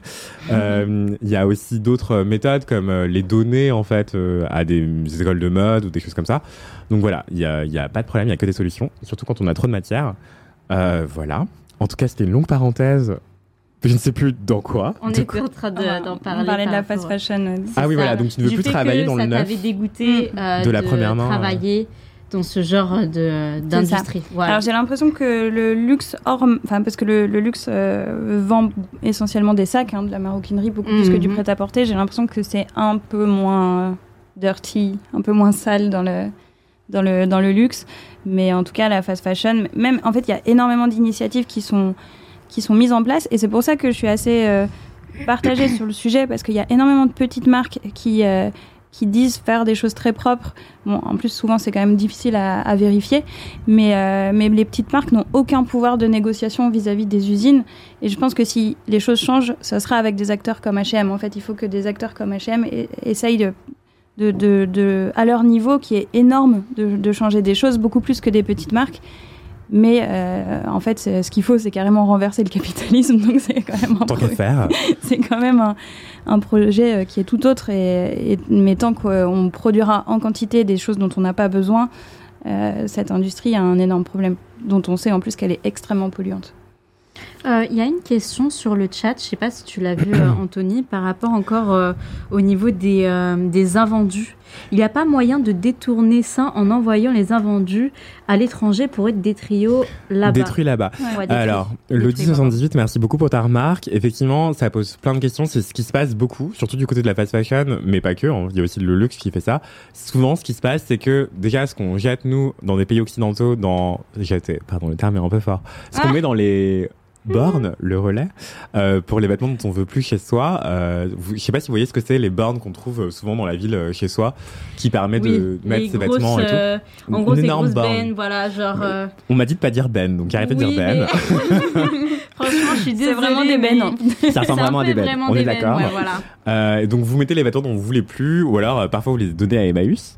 Ce qui se passe, c'est que quand ils sont en mauvaise euh, condition, euh, qui Ouais, sont difficiles à revendre ou même à redonner à des personnes qui en auraient besoin, euh, en fait c'est envoyé dans des usines, à- des décharges à ciel ouvert, qui ne sont pas des décharges en fait, euh, souvent en Afrique subsaharienne, notamment au. Ghana, euh, où en fait ça, pourrit. Enfin en fait c'est juste déversé comme ça dans des espaces euh, peu habités et euh, ça se dégrade lentement avec la pluie, le vent, etc. Parfois ça tombe dans la mer. Hmm. Et euh, ça se détériore comme ça pendant des années et des années, et sauf que c'est bouffé par la faune et la flore euh, C'est ça. aquatique. Et donc ça pose plein de questions euh, écologiques Mm. Et le de pire, c'est pas que le textile aussi, il y a aussi l'électroménager qui est. euh, tout en fait. En fait, Ouais, tout est mélangé, en fait. Et euh, effectivement, Je et sais pas si vous avez vu les photos dans le désert d'Atacama au Chili. C'est vraiment il y a des montagnes de fringues. euh, dont certaines ont encore parfois l'étiquette. Ouais neuve C'est- euh, Ah avec là le là. prix dessus. Enfin, Horrible c'est affolant euh, et euh, on va pas se mentir, ça vient souvent de pays occidentaux et bizarrement, ça va surtout dans des pays dits du sud global, euh, notamment en Amérique latine, ou en Afrique subsaharienne ou en Asie du Sud-Est, quoi. Ouais. Voilà. Donc c'est toujours les mêmes dynamiques coloniales.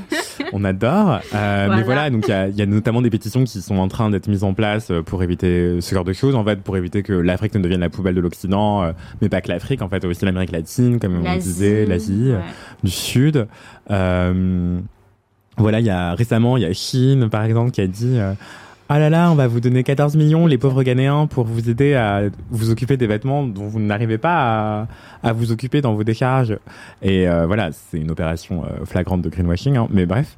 Euh, voilà, il faut savoir que souvent c'est des femmes et des enfants qui essayent de trier les vêtements là-dedans pour les revendre sur des marchés. Dans le cas du Ghana, hein, je parle. Voilà, donc je cite une, responsable d'une asso, la fondation Or, je cite Liz Ricketts, qui racontait notamment ce sont des migrants économiques du nord du Ghana et ce sont souvent des femmes et des enfants dont certains n'ont que 6 ans. Elles portent des ballots de vêtements sur la tête qui pèsent 55 kilos, sont payées un dollar par voyage et rentrent chez elles pour dormir sur des salles en béton. Certaines portent leur bébé sur le dos, parfois elles tombent en arrière à cause du poids des ballots et leurs enfants sont tués en dessous.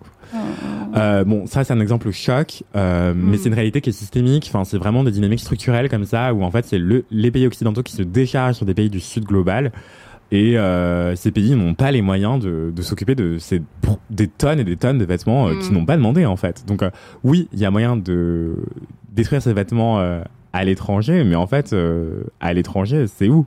Et dans quelles conditions? Et qui paye pour ça, ça. en fait? Pourquoi est-ce que c'est eux qui devraient suffoquer sous le poids des vêtements dont on ne veut plus?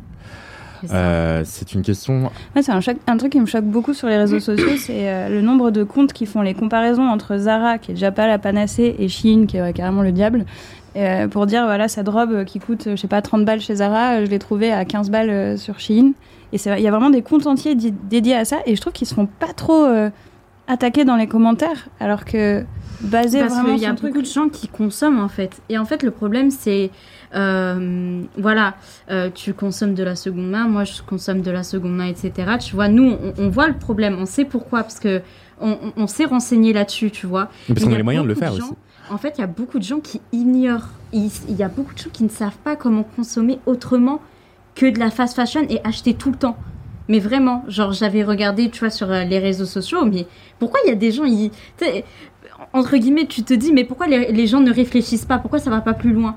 Mais en fait, il y a des personnes en fait qui ne savent pas comment consommer autrement, ou du moins, il y en a qui ne savent pas que ça existe de consommer autrement que consommer de la fast fashion, du neuf, etc., de manière récurrente en fait. Après, on est extrêmement privilégié. euh, c'est très, enfin, on est, on parle de notre position là, mais Mm. déjà, on est, déjà, vous travaillez dans l'industrie, sûr. Ouais. donc euh, vous connaissez euh, les ficelles et comment ça. vous procurer des vêtements à moindre prix, on comment déchiner tout ça. on nous apprend, on nous rabâche là-dessus quoi. D'une part, et aussi, vous avez les moyens euh, techniques, financiers et même le temps, d'espace mental disponible pour le faire en fait. Il y a Bien des sûr. gens juste, ils ont pas le Mm. temps de réfléchir à tout ça et ils vont chez H&M. Exactement ça.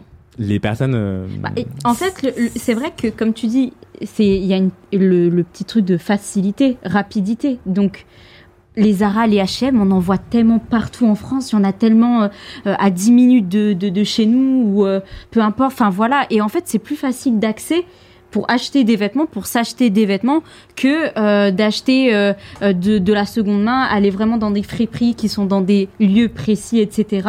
Ou euh, acheter de la seconde main sur, par exemple, sur Vinted, où là, c'est, euh, bah, en fait, c'est euh, via Internet, et donc ça met un peu plus de temps. Vous n'avez pas tout de suite le vêtement.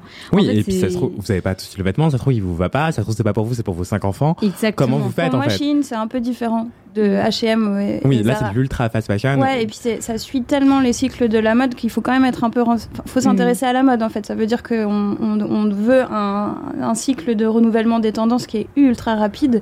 Et donc Mm. on est quand même un peu, à mon avis, un tout petit peu renseigné. Je, suis- je suis d'accord Ouais. que H&M et Zara, pour beaucoup de gens, c'est disponible aussi. Par exemple, ils vont faire leurs courses et puis il y a ça qui est là et qui est facile. euh, Mm. Mais en- encore une fois, H&M et Zara sont, publient quand même des choses sur leur euh, mode de fabrication. Et Shein, Mm. c'est une, a- Complètement opaque. c'est Totalement opaque. Oui, effectivement, tu as entièrement raison, Ivan. Euh, je viens de vous mettre dans le, dans le chat. euh, D'ailleurs, si vous avez des questions, allez-y, hein, des remarques, etc. On vous lit. Euh, je viens de vous mettre dans le chat un article que j'avais écrit sur comment Chine copier Zara et tu le racontais tout à l'heure, il y a plein de comptes Instagram qui se créent euh, pour dire ah bah vous voulez telle robe chez Zara qui coûte 50 euros, la voilà à 10 euros chez Chine avec les liens et tout. Et effectivement, euh, il y a plein de comptes comme ça qui se Mm. multiplient. Donc là, je viens de vous écrire un article là-dessus, euh, de vous l'envoyer, pardon, excusez-moi, je l'ai écrit il y a des semaines. Euh, Et donc, euh, qu'est-ce que ça pose comme question en fait? Comment la Mm. fast fashion, Zara, est copiée par l'ultra fast fashion? Mm. Et qu'est-ce que ça raconte de toute l'industrie? Euh, et effectivement, en Chine, euh, comme tu le dis, Ivan, ça, ça accélère encore le rythme. En fait, c'est pour ça qu'on parle d'ultra fast fashion, c'est que toutes les semaines, il y a des milliers de nouvelles références. En fait, enfin, Voilà. c'est hallucinant quand on y réfléchit. Et il faut Mm. comprendre que la fast fashion déjà euh, s'inspire des, des tendances des défilés. Ouais. Et pour aller, pour proposer un vêtement en magasin, euh, il y a un temps euh, qui est de, qui et donc ils font pression sur les fournisseurs pour réduire ce temps au, au maximum. Et Shein est encore plus proche des tendances et des, des défilés, etc. Mhm. Et plus on réduit le temps, plus ça veut dire que des gens sont maltraités dans la chaîne parce que c'est impossible en fait de, de produire euh, si vite. il y a même des, euh, des blogueurs et blogueuses de mode qui euh, font des dupes, ça s'appelle comme ça des dupes, en gros, oui, voilà, euh, bah, dans tel défilé, vous avez pu voir ce- cette chaussure ou cette robe, etc. Bah voilà, euh, chez Zara, chez Shein, etc., vous pouvez la retrouver. Mm. Bah, souvent, le dupe, euh, enfin, souvent. Il y a encore quelques années, le dupe, euh, on le retrouvait chez Mango ou Zara euh, quelques semaines après le défilé. Maintenant, il est produit dans la semaine chez Chine, quoi. C'est ça qui est dingue. C'est. Mais presque, euh, non, c'est exagéré de dire ça, mais on assiste en tout cas à, une- à un phénomène où maintenant c'est les maisons de luxe qui se voient dicter le rythme de la mode par euh, des acteurs de la fast fashion qui fonctionnent par notamment par drop et voilà et donc en fait maintenant les maisons elles ont besoin de nouveautés de nouvelles collections de mini collections capsules etc euh, tous les mois pour essayer d'exister en fait et oui les les cruises comme tu dis Ivan les collections croisières euh, ça suffit plus en fait maintenant il faut aussi Ouais, avoir une mini Mm. collection et tout tout le temps enfin faire Mais, des drops euh, avec des gens En fait, je suis en train de me rappeler les débuts de Chine, en fait. Parce que Chine, voilà, aujourd'hui, on le voit comme ça, hyper grand, ultra fast fashion, etc. Mais quand on y repense il y a plusieurs années, je dirais, allez, 7, 7 8 ans, euh, Chine, c'était vraiment le truc. euh, je, me rappelle, hein, parce que euh, quand j'étais au collège, euh, c'était. Je me rappelle d'avoir vu la publicité sur Chine, c'était sur Facebook à l'époque. Et, et je voyais, je me suis dit, mais c'est quoi ce- cette fast fashion qui. Enfin, c'est quoi, c'est quoi cette, euh, ce site internet? Bon, déjà un petit peu bizarre. Et j'ai regardé les avis, c'était même pas sécurisé, Chine. En gros, euh, les gens recevaient jamais leur colis. euh, c'était vraiment de l'arnaque à, à l'époque, Chine. Vraiment, au tout début, genre, avoir son colis Chine, tu pouvais attendre euh, que tu vou- voudras, mais euh, tu l'auras jamais, quoi. Et euh, parce qu'en fait, voilà, on, appuie sur le fait que voilà, c'est Chine, ça vient de de, la Chine, etc., etc. Donc euh, le fait qu'il y a pas mal de d'arnaques là-dessus, le fait que c'est pas très sécurisé, le fait que vous recevrez peut-être pas le bon modèle, etc. C'était beaucoup ça. Et maintenant, ça a énormément pris d'ampleur, énormément évolué, que t'as plus trop ces problèmes-là qu'il y avait il y a 8 ans. Là, je vous montre juste un graphique à l'écran qui vous montre le nombre de ré- nouvelles références. Mhm. Euh, là, c'est à l'année. Attendez, je vérifie. Et en plus, c'est un incroyable Ah non, non, succès. c'est c'est à la journée, excusez-moi. Alors qu'à l'époque, vraiment, les gens, ils, ils évitaient ce site parce qu'ils disaient que c'était un d'arnaque, en fait. Je Ah, Il y avait là les avis négatifs, quoi. Ça me paraît-. En fait, j'ai du mal à croire aux chiffres. Donc là, c'est un graphique de Business of Fashion qui dit le nombre de nouvelles références sur Chine à l'année, c'est 314 000. Euh, à titre de comparaison, avec H&M, c'est 4400. Zara, c'était 6800. Euh, C'est énorme. c'est assez dingue. Et, on euh, voit le gros écart comme ça, là. ouais, c'est- hallucinant.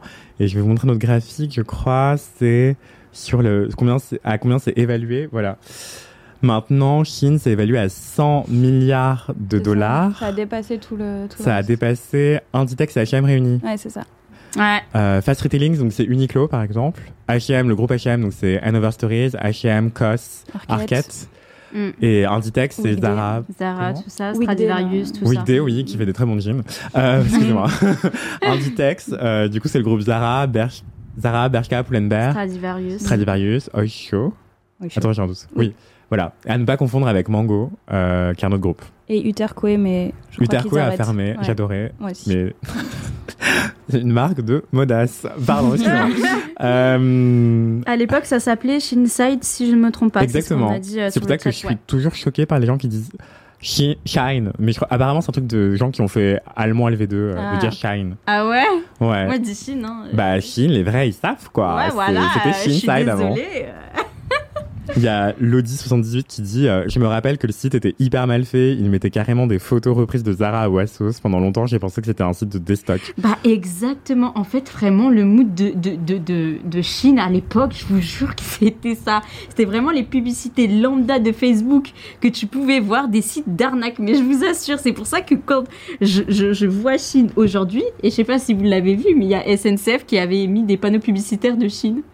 si, si, ils l'ont fait. Et même, il y en a qui se sont posé des j'ai vu questions. ça la semaine dernière. Ouais, ouais, ouais. Mm.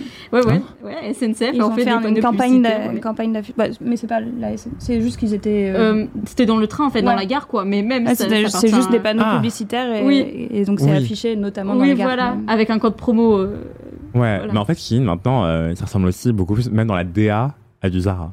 Mm. C'est, et Zara, en termes de DA, ils sont forts. Mais Ils bref, sont très forts Ouais. franchement, c'est canon. Ouais, enfin, ouais. En plus, ils font appel à des grands photographes, euh, ils ont des mannequins de ouf. Les est- campagnes en sont fait, superbes. Ouais. En fait, on peut, on peut tout critiquer le- le- la, la misère du monde à, à Chine, mais l'évolution et les. Bah, ils ont la Je tuer. suis bluffée. Et, non, Franchement, c'est pas bien comment ils font et tout, hein, mais je suis bluffée comment ils ont, fait- enfin comment ils ont fait pour monter autant, alors que j'ai connaissé c'était un site d'arnaque, mais vraiment. C'est pour ça que ça me fume de rire en fait. De base, c'était vraiment, tu achètes ton, ton produit, tu le recevras jamais de ta vie. Tu pouvais en rêver, mais tu le recevras jamais de ta vie. Et aujourd'hui, maintenant, euh, c'est comme si, bah ouais, c'est du Zara, mais en ultra fast fashion, quoi. Et Ivan, euh, du coup, est-ce que c'est un gros défi de ne plus travailler dans le de première main, dans les vêtements de première main, dans la mode aujourd'hui? Ouais, c'est un défi. Mm. Tu veux dire, est-ce que c'est facile de trouver du travail Ouais. autrement? Euh, Bah oui, parce que le- la seconde main, c'est c'est en développement, mais bon, les, les entreprises pour lesquelles on peut travailler dans la mode, c'est quand même des entreprises qui font de la première main. Et c'est un défi aussi de ne plus consommer de première main, parce que comme on le dit, Zara, c'est très bien fait et tout ça, et souvent, Mm. il y a plein de choses qui font envie, et c'est dur. En vrai, c'est dur, il faut, se, il faut se forcer, en fait. Et ce week-end, j'étais avec des amis, et il y avait une des filles qui avait une robe Zara, et on était cinq autres à lui dire Ah, c'est mal. On a vraiment fait, on a tapé dans la main, on a dit Bon, voilà, tu, tu arrêtes, mais c'est dur, en fait. Parce Ouais, qu'on nous propose ouais. vachement de trucs, et c'est c'est hyper difficile de ne pas succomber, quoi. C'est- Et en Mm. même temps, c'est pas possible. C'est pas possible de, Bah, de se bise. Moi, ce que j'ai toujours conseillé aux personnes pour commencer la seconde main, quand c'est très compliqué, quand on consomme beaucoup de fast fashion, de première main, etc., c'est euh, d'a- d'aller dans la seconde main, mais acheter euh, des produits de fast fashion en seconde main, en fait. Pour commencer petit à petit, pas faire un énorme Mm. décalage et, euh, Mm. et voilà. Et en fait, petit à petit, voilà, tu commences avec de, de, de la fast fashion une en bonne idée. main. Mm. Et après, tu vas dans d'autres marques de créateurs, de trucs euh, qu'on connaît plus, qui existent plus. Et, euh, et voilà, tu te retrouves en fait à, à avoir une garde-robe générale qui a pas forcément de marque fixe euh, et en seconde main. Donc voilà. Et euh, moi, ce que j'ai toujours conseillé quand les gens veulent commencer sur de la seconde main, veulent changer leur façon de consommer, mais qui consomment à la base beaucoup de fast fashion, beaucoup de Zara, c'est beaucoup Zara qui revient. Oui. Euh, bah en fait, je, je, je, conseille fortement de commencer à consommer de la fast fashion, mais en seconde main. Et après, petit à petit, à, à aller trouver d'autres horizons, d'autres marques qu'on connaît pas forcément, etc. Et, et voilà. Et ça fait de très belles découvertes après. Donc voilà. C'est vrai. Et euh, pour, euh, pour en revenir au, au business, à l'industrie de la mode, il y a quand même énormément de maisons maintenant qui vont se mettre à leur propre seconde main, c'est-à-dire à revendre leurs propres vêtements et qui essayent de développer ça. Mais pour l'instant, je pense que. Enfin, je vois pas quel est le business model. euh, Ça va pas être la même chose en tout cas. Oui, je pense qu'elles veulent juste pas perdre leur euh, Ouais. de part de marché en fait. Il En fait, elles veulent attirer des gens dans leur boutique pour qu'ils consomment euh, les nouvelles collections. Mais je suis persuadée qu'il y a quelque chose à développer, qu'il y aura des business models à monter, mais pour l'instant, c'est encore euh, balbutiant, quoi. C'est le début.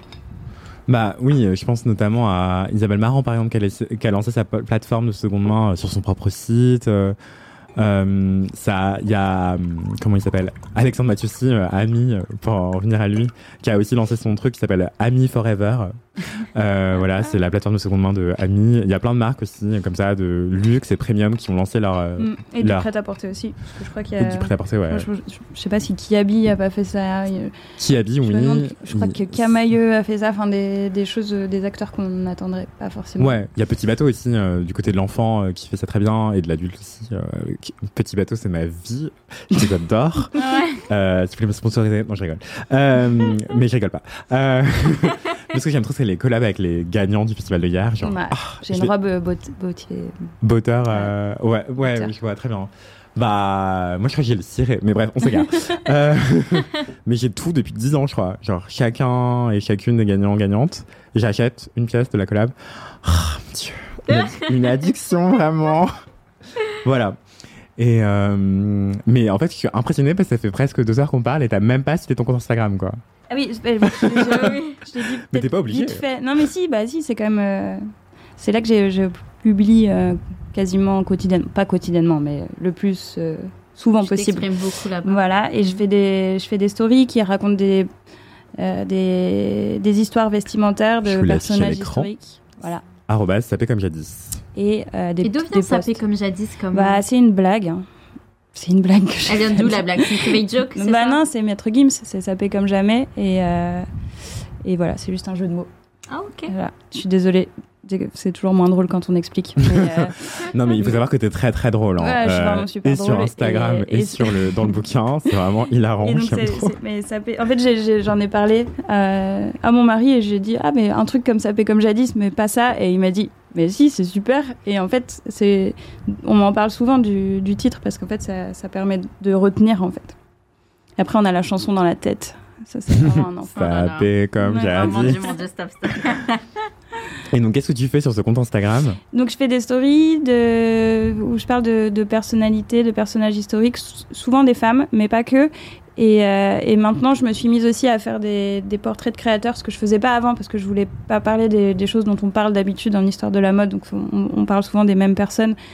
Et euh, je voulais parler plutôt de, personnalités qui sont pas liées à la mode au départ. Et puis euh, je fais des posts aussi de de looks que j'aime, de photos que je vois passer et qui racontent une histoire intéressante euh, du vêtement. Voilà, ça, ça, c'est euh, une biographie incroyable. euh, J'ai un gros problème avec les noms. Comment il s'appelle Il s'appelle Max Factor. et qui est un des pionniers du maquillage aux, aux États-Unis. Et, et donc, ça, son histoire est totalement incroyable. Et, et est-ce que c'est un défi sur Instagram de, de parler d'histoire de la mode et Bah. des histoires derrière les vêtements?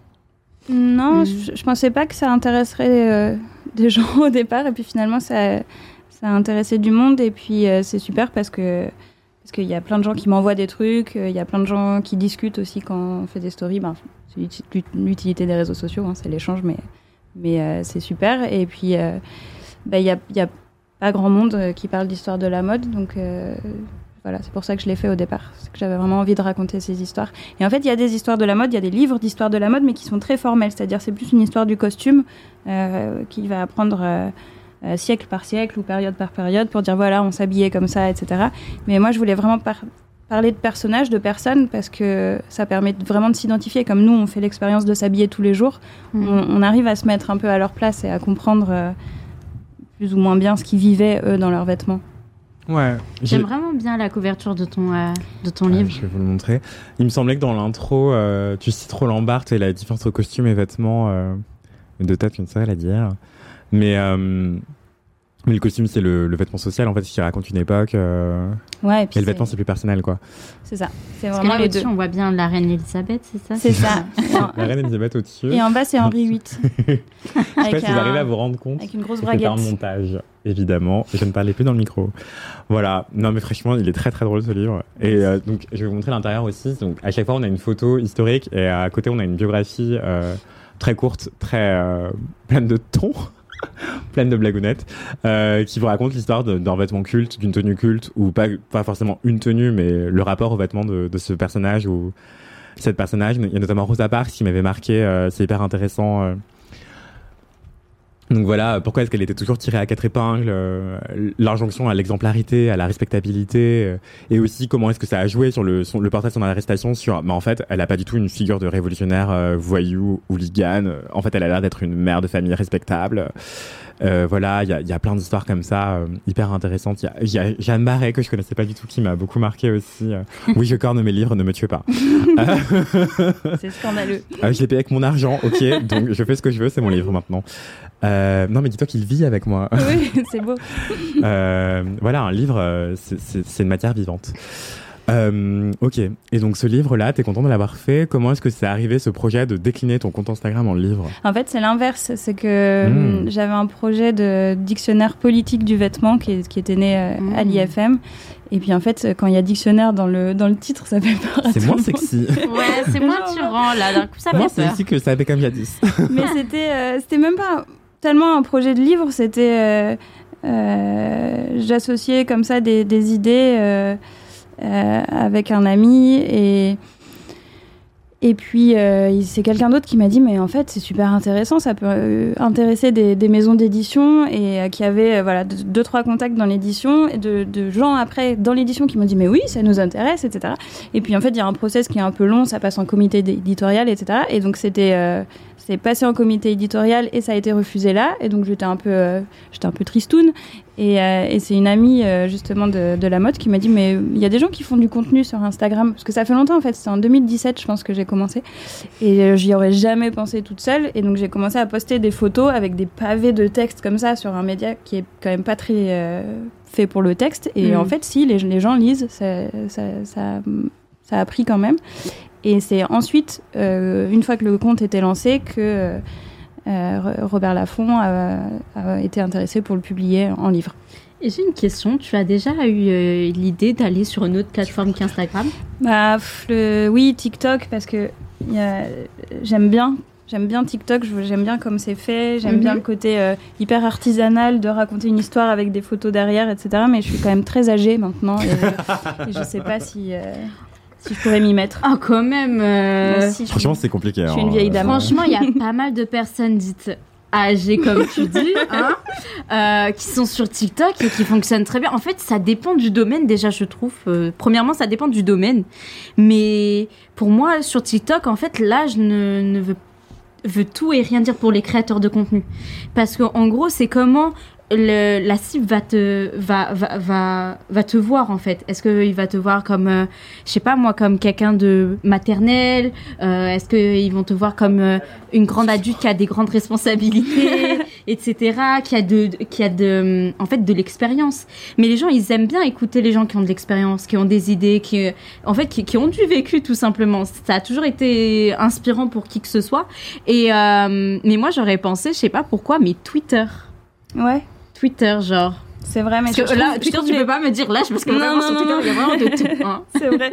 Mais euh, je trouve, euh, j'ai j'ai jamais aimé Twitter. euh, j'ai toujours trouvé les gens assez méchants. euh, Enfin, j'ai jamais vraiment utilisé, mais je trouve qu'il y a. Enfin, je trouve qu'Instagram à côté, c'est des bisounours. C'est-à-dire Ouais. Oui, une c'est communauté vrai. sympa, on échange, c'est On se c'est respectueux, on s'envoie des bisous et tout. Et sur Twitter, dès qu'on ouvre Twitter, mais c'est- c'est horrible. Ouais, ouais. Les gens Ouais. s'insultent et s'envoient des trucs. Bah, en fait, c'est que ça dépend du sujet euh, dont on parle. Après, c'est vrai que voilà, le domaine de la mode, euh, on a vraiment de, des gens un peu space. Mais il y a aussi des gens qui sont là aussi pour apprendre et qui aiment apprendre et découvrir euh, Mm. une vision de la mode euh, qu'ils n'ont pas forcément, qu'ils n'ont jamais vue. Donc, Bah, euh, Sur Twitter, en tout cas, j'ai l'impression que depuis quelques années maintenant, il y a ce qu'on surnomme le high fashion Twitter, euh, où c'est notamment des gens qui se sont structurés pour le Met Gala, euh, faire une espèce de contre-soirée sur Twitter, où en fait ils respectaient le thème mieux que les invités et tout.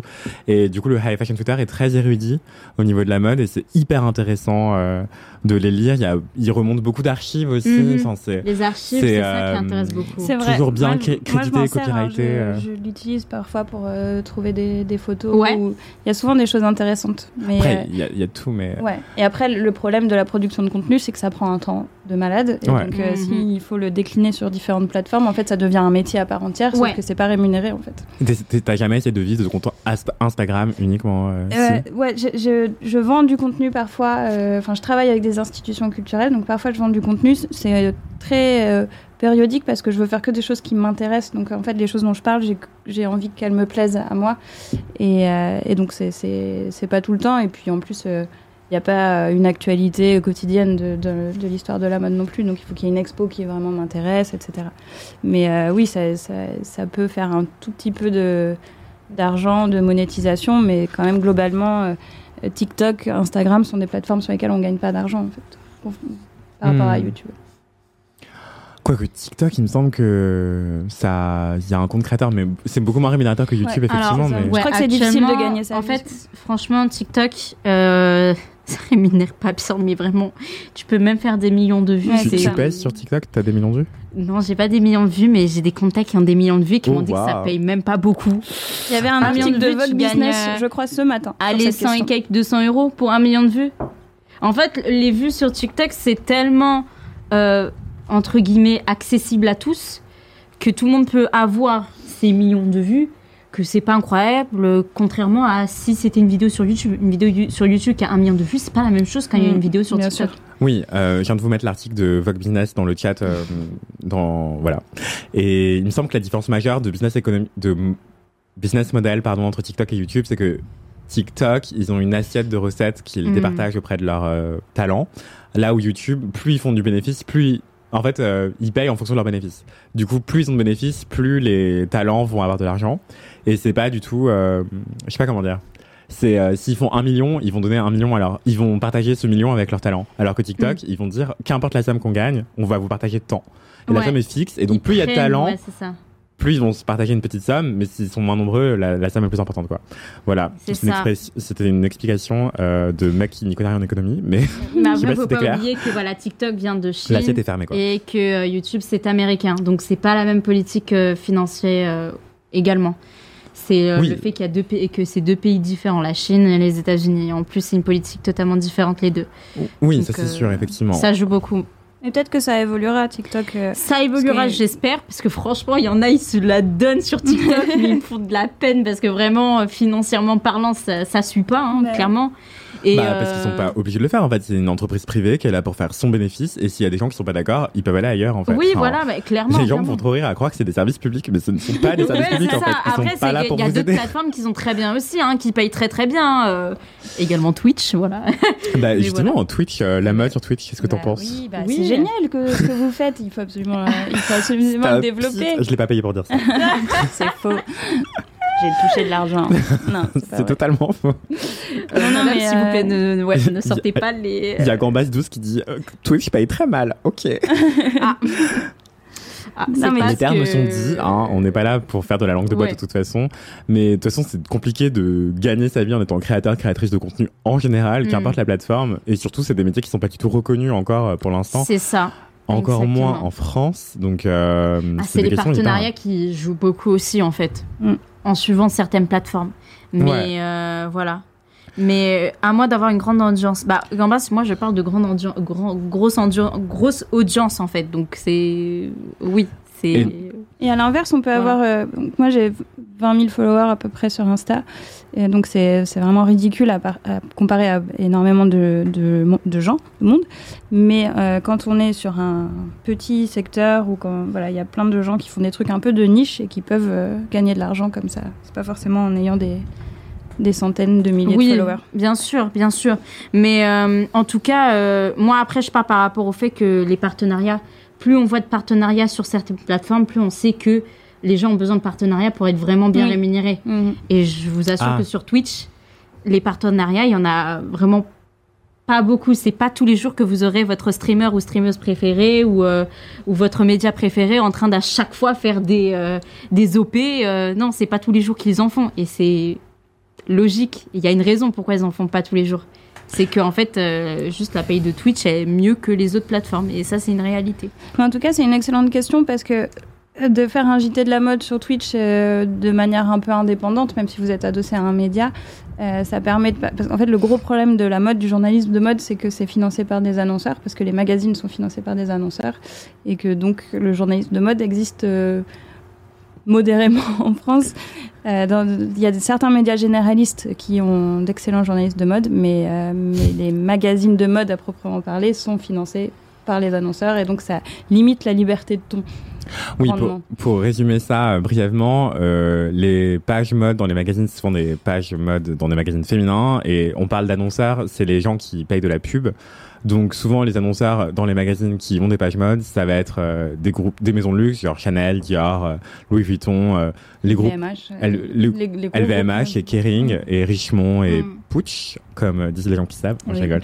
Euh, Puig. Euh, Puig, c'est le groupe qui possède Paco Rabanne, Jean-Paul Gaultier. Non, mais t'as raison, on dit putsch. hein. On- je, je sais que j'ai raison, mais euh, je le dis pour les gens qui ne savent pas.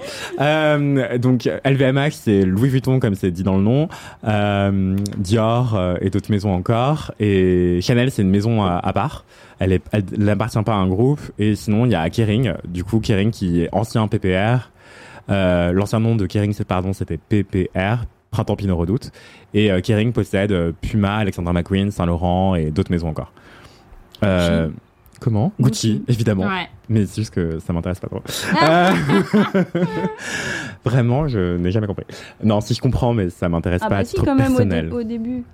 Un Avant peu- Alessandro Michele? Non, non, au début d'Alessandro Michele, là, ça- on est en fin, de, en fin de parcours, mais quand même. Ah, discussion. Enfin, c'est très personnel, c'est très personnel. Mais donc, pour en Alessandro Michele. bah, Alessandro Michele, c'est tout, tout, tout début, oui.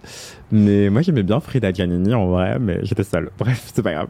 Euh, mais de toute façon, c'est pas une maison qui m'attire. Je pense qu'elle est pas faite pour moi. Moi, je suis très belge. Genre, euh, mon dada, c'est Heider épuré. Ackermann, Mm. Dries Van Noten, Anne de Meulemuster et ce genre de gens. Mais je m'égare. Ce que je voulais vous dire, c'est que du coup, cette assiette d'annonceurs est assez resserrée et en fait, ils payent littéralement le loyer de ces journalistes euh, qui travaillent dans des magazines. Et donc, ces liaisons dangereuses entre annonceurs, entre information et communication font que euh, vous verrez jamais une critique négative de Chanel dans un magazine de mode papier. Mais sur mademoiselle.com, euh, j'en écris toutes les semaines. Euh, voilà, car je ne dépends pas d'annonceurs de luxe. non, mais j'ai vraiment ma liberté éditoriale. euh, c'est un, un- un c'est vraiment jouissif, quoi. Euh, et en fait, y c'est même au-delà de la critique négative, il n'y a même pas de critique tout court. Critique tout court, ouais. On va vous dire, de toute façon, encore un- une critique de défilé vous dit la bande son c'était ça, la scénographie c'était ça, c'est que le défilé était nul et qu'il n'y a rien à dire sur les passages. C'est tout le monde est là, genre Balenciaga, il y avait Dua Lipa, Nicole Kidman et, et je sais pas qui d'autre. Et en fait, personne ne parle des silhouettes, euh, de la Ouais. recherche textile euh, Ouais, et tout Du ça. texte Enfin, des matières, personne etc. ouais. Ouais, Il y en a, mais plus dans les médias généralistes, justement. Donc Là, tout à l'heure, tu disais euh, dans ces médias pas généralistes là, tu penses à qui? Je pense au Figaro. Euh, Hélène Guillaume, ma passion. Pardon. Non mais euh, voilà, il y a le, le Figaro qui. bon, moi je lis pas le Figaro et j'achète pas le Figaro, mais les pages mode sont, sont bonnes. c'est une façon de dire je ne suis pas de droite. Ouais, ouais c'est ça. Donc je... Bon, il faut passer Les- les, les- éditos et lire les pages mode. Les pages maths sont très très bonnes. J'y ai travaillé et j'y suis allé aussi parce que j'admirais Virginie Mouza à l'époque. euh. Il y avait aussi euh, Laurence Benaïm, euh, quand j'y pense, euh, et d'autres gens encore. euh, L'une des premières à avoir repéré Saint-Laurent et à avoir cru en lui, elle venait du Figaro. qui continue à écrire d'ailleurs de temps en temps pour Madame Figaro, Oui, c'est vrai. euh, en free je pense. Il y a Le Monde, enfin le M, qui fait des choses euh, bien, souvent. Euh, Il y a Libération, qui parfois a Oh, des articles Sabrina. Champenois, ma passion, Voilà. Et, euh, et Mario Tavi, qui travaille aussi Oh, au- très- à Libération. qui, qui a écrit une super biographie de Jacques Debacher, il me semble. Il est génial ce livre. Et, Effectivement, euh, voilà. nous sachons. je vais vous envoyer le, le lien de toutes ces brillantes personnes dans le chat rapidement. Mais effectivement, d'ailleurs, j'ai littéralement fait mon mémoire sur cette question-là. C'est, euh, c'était sur. euh, je peux balancer la problématique qui dure trois lignes. Attention. Euh, entre consumérisme et féminisme, euh, dans quelle mesure la presse féminine contribue-t-elle à redéfinir la notion de culture? Je sais pas si c'est clair. Mais Réfléchir à temps. Mais ce que je voulais dire par là, en tout cas, j'ai fait tout un développement là-dessus et tout, et ma conclusion c'était l'espace où la presse peut émettre une forme de critique de mode culturelle, Mhm. C'est la presse quotidienne nationale, type Le Monde, Le Figaro, Libération. Ouais, c'est ça. En France, aux États-Unis, c'est le Washington Post, le New York Times. Le New York Euh, Times aussi avec Vanessa Friedman. Ma passion, vraiment. tu sais toutes mes pubs préférées. Euh, et Robin Givan euh, du Washington Post, qui est la seule journaliste mode à avoir obtenu le prix Pulitzer de la critique culturelle. Donc voilà, c'est mon idole absolue. Et ce que je veux vous dire par là, c'est qu'en fait, la presse quotidienne nationale, c'est celle qui, a la- qui dépend le moins uniquement des annonceurs du luxe. Je sais pas si je suis clair. Ce que je veux dire, c'est que dans leurs pages, dans leurs annonceurs, ils ont aussi bien des gens qui viennent de la mode que de l'automobile, que de l'assurance, que de le- que d'autres marques encore. Et du coup, ils sont moins dépendants uniquement de marques de luxe. Donc, ils ont un peu plus de liberté éditoriale. Et ils peuvent dire Chanel, c'était pof. Mais ils vont pas le faire. Mais ils pourraient. Donc voilà. Euh, en vrai, Vanessa Freeman le fait parfois. Et c'est pour ça que une fois, elle avait bâché, je sais plus c'était quoi. Euh, Il y a plein d'histoires comme ça, genre Cathy Ori n'a pas aimé le défilé Tom Ford, du coup Tom Ford l'a plus jamais invité. Mais Euh, oui. Et euh, euh, comment elle s'appelle euh, Suzy Mankes aussi, qui a Suzy été euh, Mankes. blacklistée quelquefois. Mm. Mais ouais, il y, a des- il y a des grandes stars de, du journalisme de mode qui sont euh, toujours euh, soit anglaises, soit américaines. Hmm. Eh bien, est-ce que vous avez une dernière question? Est-ce que Sarah a une question? Est-ce que dans le chat vous avez des questions? C'est les dernières minutes de ce. Bah écoute, Twitch. euh, non. Je pense qu'on est passé. euh, voilà, on a dit, on a parlé un peu de tout. euh, J'ai compris, voilà. euh, Ça le- fait comme le- dit le- ça. Tout ça, tout ce qui se passe. C'est bon. Moi, j'ai pas de questions. Je sais pas si. Euh, tu as des questions? Non. Est-ce que. C'était- Est-ce que... Vas-y. Non, c'était super. Est-ce que, beaucoup. Anthony, tu as des questions? Bah oui, où est-ce qu'on peut te retrouver? Donc j'ai mis plusieurs fois ton Instagram dans le chat, mais je vais le remettre une troisième fois. Merci. Vraiment, abonnez-vous. Abonnez-vous. C'est Instagram. Histoire Ça qu'elle fait est- comme jadis. Et euh, donc, et, mais où est-ce qu'on peut te retrouver au-delà de, de ce compte Instagram? Est-ce qu'il y a d'autres livres qui arrivent? Est-ce qu'il y a d'autres Ouais, Il y a des choses qui arrivent, mais je peux pas en parler. ah là là, des projets secrets Ah.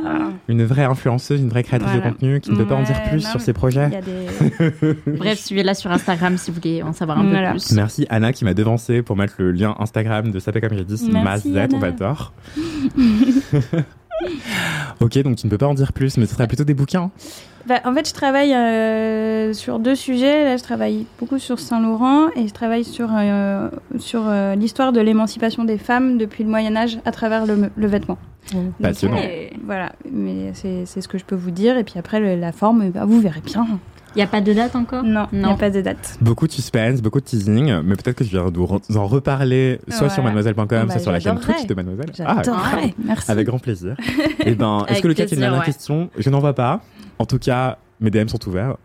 Euh, vous pouvez suivre. euh, Et Sarah ne mettez pas de polyester quand il fait chaud, s'il vous plaît. T'as un dire qu'on pue là, c'est ça? Alors, pour ta Parlez des, gouverne, réseaux- des transports en commun. c'est de la soie et c'est. Je sais pas si tu reconnais ce Ah, modèle. mais je parlais pas de vous. non, je plaisante, je plaisante. Sache que c'est une Hanover Stories Ah, mais non. en soie véritable. Ah, magnifique. Euh, voilà. euh, je Désolée pour les, chenilles qui ont été bouillantées. 100% soie. Désolé les chenilles de soie, le de Verre à mûrier, euh, de verre à soie. D'ailleurs, je vous envoie tout de suite l'épisode de matière première sur la soie, Ah, mais oui. car je suis le roi du placement de produit, où je parle justement de la soie et une soie végane est-elle possible? C'est la grande question. Voilà. Sur- Et euh, aussi, ce que je voulais rajouter, le chat, ceux qui nous regardent, qui nous écoutent, euh, n'hésitez surtout pas à contacter euh, Anthony pour si vous avez, je sais pas moi, une personnalité dans le domaine de la mode en tête que vous aimerez voir au sein de l'émission le JT Mode. Il y, a, il y aura aucun souci là-dessus. On sera également ouvert aux euh, propositions. Si euh, vous pensez que vraiment ça serait intéressant d'interviewer, euh, d'échanger avec euh, une personnalité que vous connaissez, que vous suivez sur les réseaux sociaux ou peu importe, Anna n'hésitez surtout pas. Anna, si tu nous entends? Anna, s'il vous plaît. non, mais voilà. Si euh, vous avez euh, envie de voir certaines personnes, n'hésitez pas à proposer à Anthony. Voilà, si tu veux mettre ton mail, Anthony, sur le chat. Mon mail. Euh, voilà, le mail On est au 20e d'Anthony. Euh, N'hésitez surtout pas à le contacter si vous avez des suggestions, quoi que ce soit. Voilà, ça va être avec plaisir si on peut ou pas euh, inviter la personne et re- la recevoir dans JT Mode, parce que sachez que voilà, on parle de mode sans étiquette et que on est ouvert à toute proposition. Voilà, bien évidemment. J'ai mis mon mail, Voilà. j'ai mis mon mail. Voilà, t'avais ton mail, Euh, bon. Ezoc nous propose d'inviter Céline Dion. Ah, Céline Dion qui a une marque de vêtements euh, non genrée pour enfants d'ailleurs, il me semble. c'est vrai. Euh, que je trouve hideuse. Voilà. Euh, merci beaucoup. Euh, Merci. Comment veux-tu qu'on l'invite après ça? Comment veux-tu? Désolé, Isaac. Merci le chat, vous étiez super. Merci Ivan Jacob, Merci alias Merci Jadis. beaucoup. Merci. Merci Sarah, alias. Itsaru. Merci moi-même car je fais mes propres remerciements. Euh, voilà, prenez bien soin de vous, hydratez-vous, buvez de l'eau, ne portez pas de polyester dans les transports en commun. Car Ouais. j'ai écrit un article d'ailleurs là-dessus aussi. Mon dieu, je vais arrêter de faire des. non, si, je vais le faire quand même. Euh, pour comprendre pourquoi est-ce qu'on pue en polyester, j'ai écrit dessus. Voilà. Euh, ça se lit et ça s'écoute aussi. Et aussi du déodorant, parce que. Enfin, des traitements déodorants. Parce que je sais qu'il y en a qui ont des problèmes de transpiration, ce qui est naturel, mais en pharmacie, vous trouverez de, de très bons. euh, Antiperspirant euh, C'est une autre question. Moi, je suis assez contre. En fait, euh, la peau propre. Allez, c'est Euh, reparti pour deux heures sur les déodorants. Allez, ouais, c'est vrai. Ok. Merci, bonne soirée. Prenez soin de vous. Buvez de l'eau. Appelez vos proches. c'est la canicule.